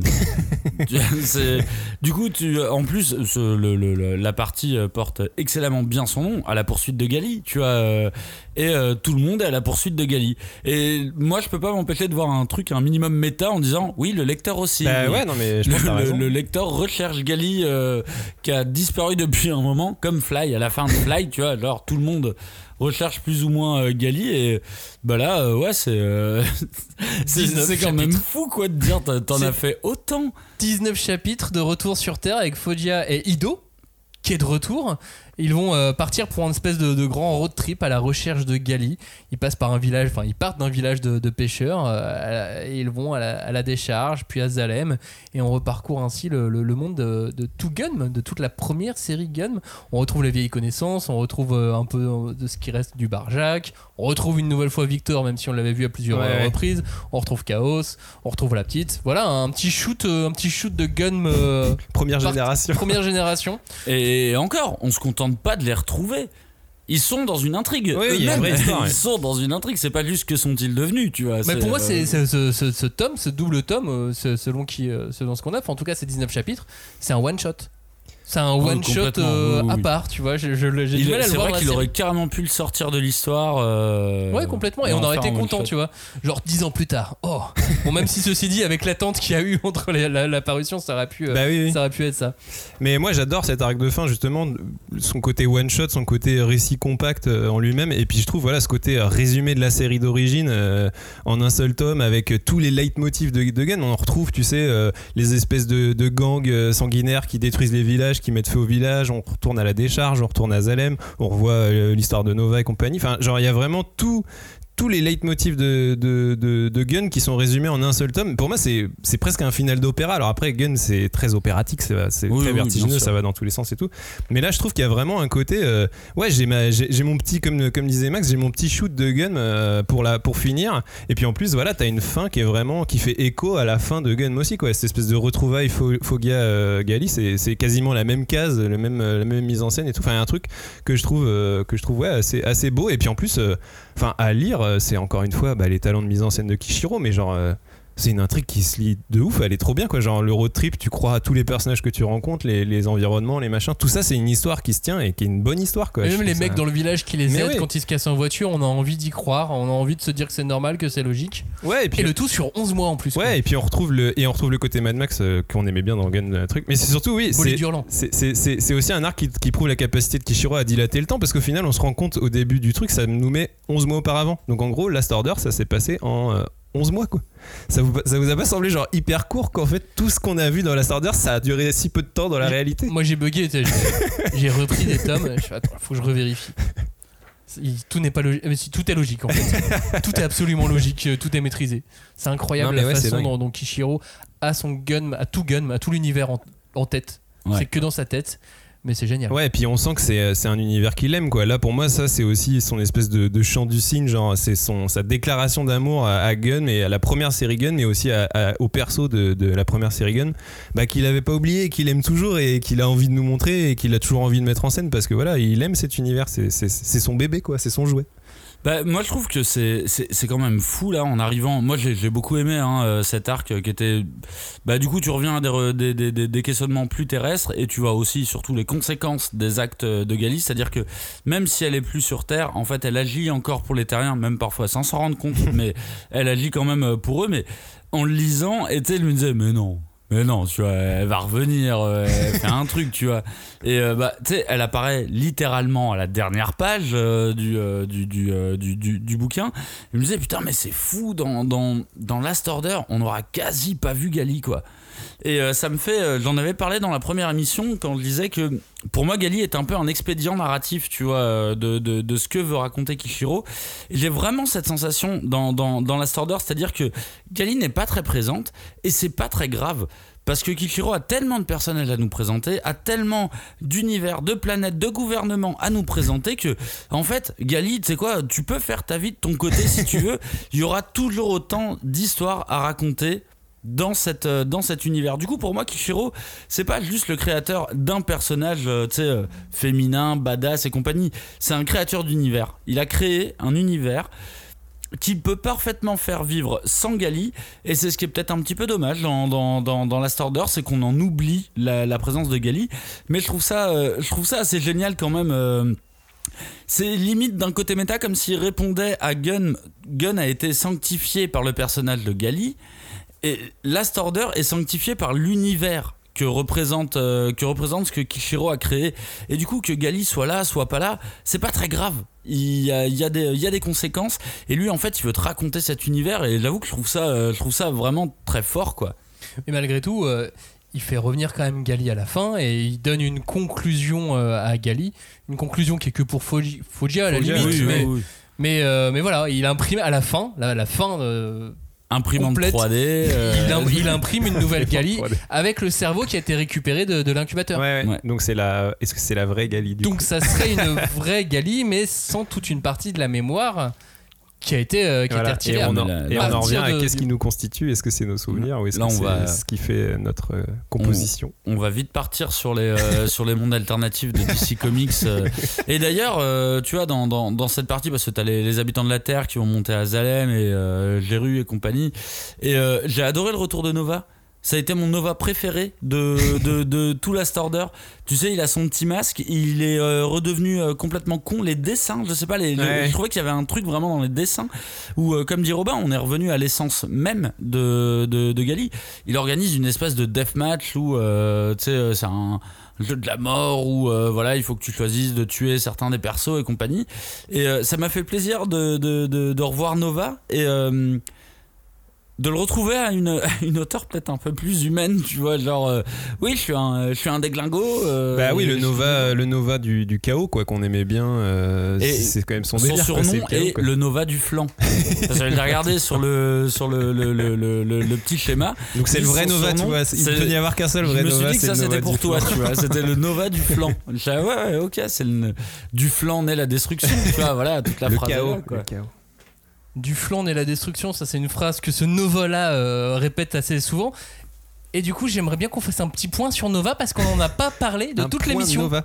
Bah ouais, mais parce que quand même, Buddy, il s'est il un peu fait bolosser pendant tout, tout Last Order. Mais il Nova, est là tout le temps. Attends, j'ai- toute euh, l'infographie de Nova là.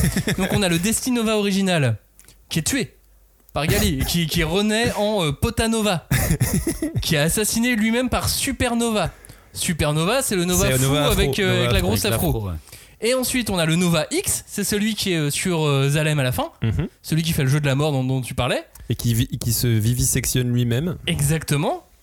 Et qui a donc créé les Decoy Nova, notamment le Decoy Nova 84 qui va permettre à Ido euh, de s'extirper euh, du jeu de la mort de Nova X. Oui, c'est ça. Ouais, ils sont des dégénérés. Le Nova euh, au. Nova dégénérés.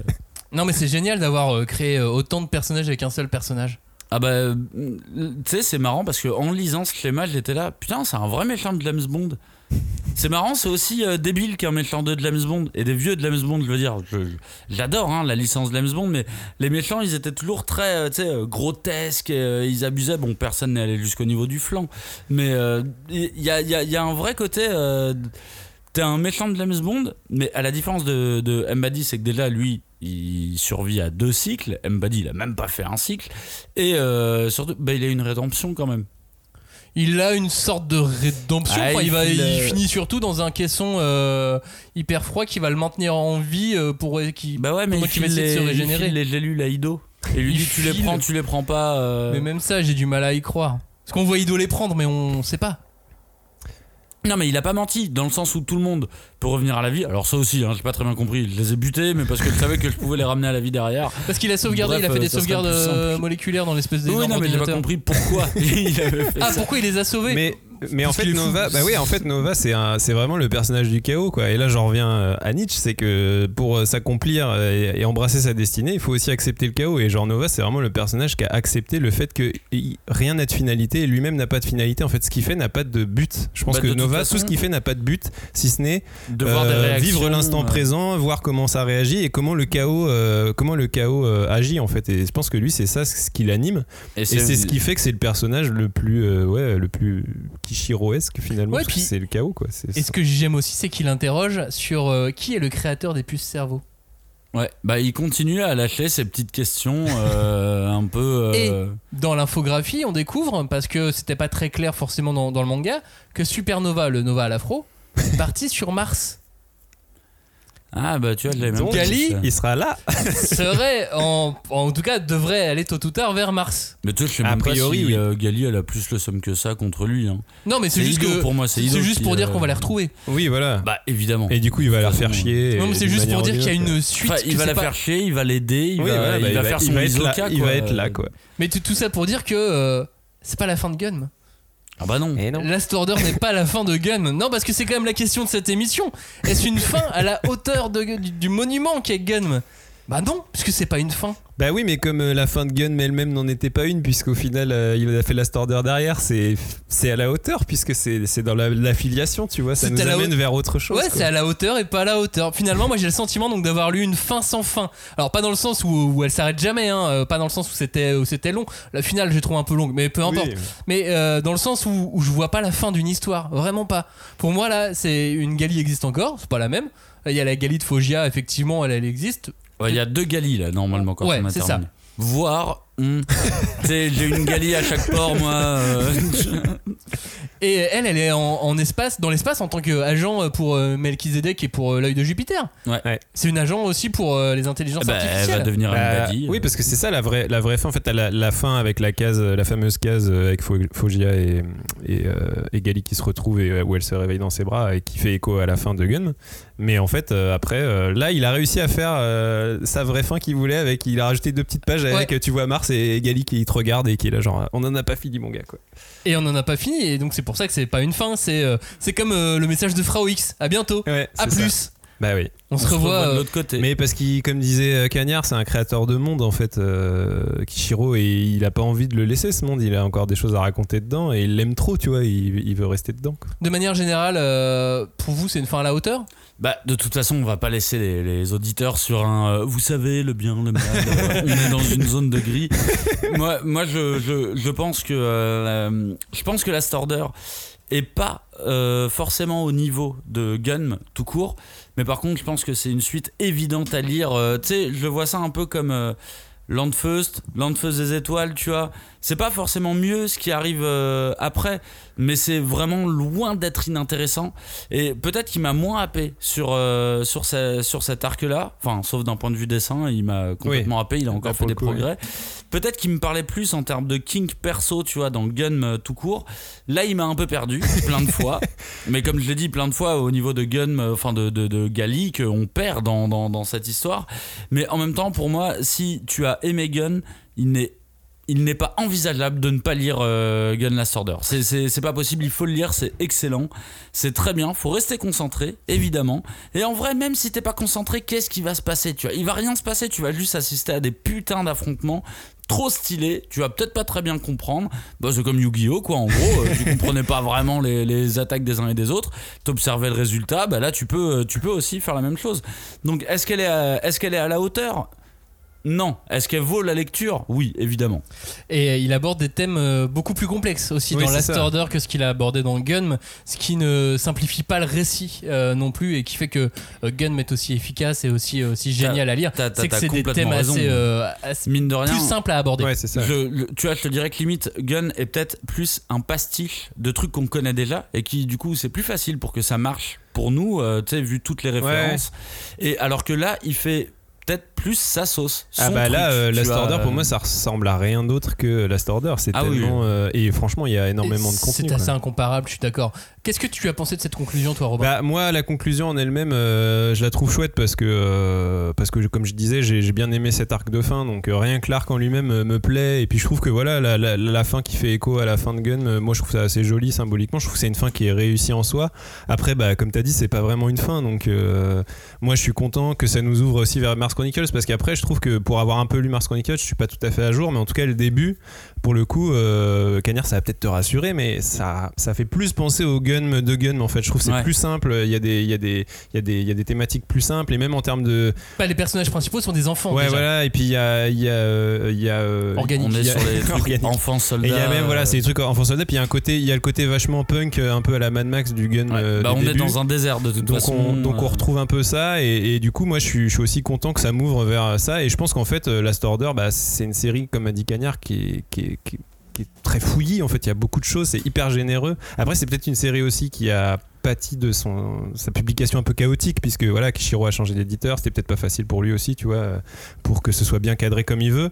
Mais au final il y a tellement de densité il y a tellement de contenu. Enfin c'est évident qu'il faut qu'il faut lire Last Order. C'est génial quoi. Il y a deux écoles. Soit tu es euh, Fogia et donc t'es content. Soit tu es Nova et tu vas chercher à aller encore plus bah loin. voilà donc de et, toute tu seras- façon et tu euh, finis sur Mars. Ah bah on est tous Oh, Nova du voilà. coup. euh, dans ce cas-là. euh, supernova. hein. Tu vois, moi je veux pas de. Effectivement, je veux pas. Je veux pas être Foggia. Je veux pas euh, récupérer une Gali de mon souvenir et de me dire, eh, vas-y, je vais me taper des branlettes euh, avec Gali. tu vois.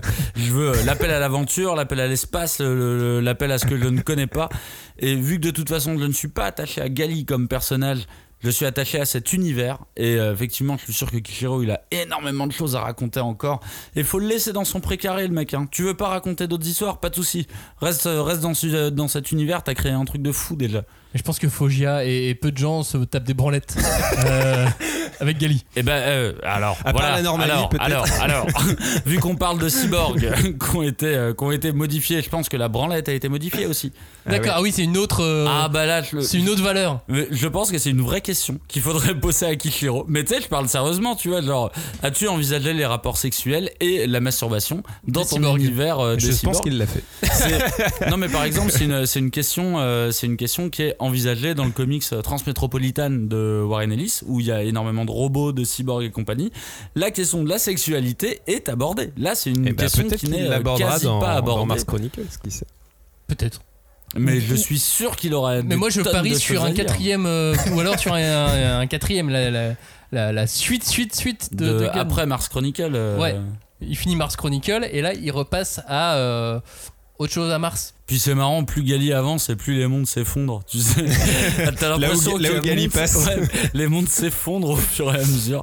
Le c'est le destructeur de monde, quoi. Mais là, la Terre va- devrait aller un peu mieux normalement. euh. Bah oui, Bah c'est ouais, parce que- parce qu'au final, après son, ce qu'elle a fait sur Last Order, il y a, il y a le- la connexion qui s'est créée entre Ouais, la ouais. décharge et Zalem. Donc au final, euh, Et elle a vraiment, pour revenir sur un truc campbellien, elle a apporté quelque chose au monde. et Ah bah puis oui, bien voilà, sûr. Le monde a Et changé. Ils sont partis son- pour avoir leur Et indépendance. comme ça, voilà, et comme euh, ça, l'être humain pourra euh, pourrir à nouveau son monde comme il Ah le bah, souhaite. évidemment. Exactement. Parce que ah, bah ça, tu vois, là, tu tiens ton prochain arc de, euh, de, de Gunn, le moment où elle revient sur Terre.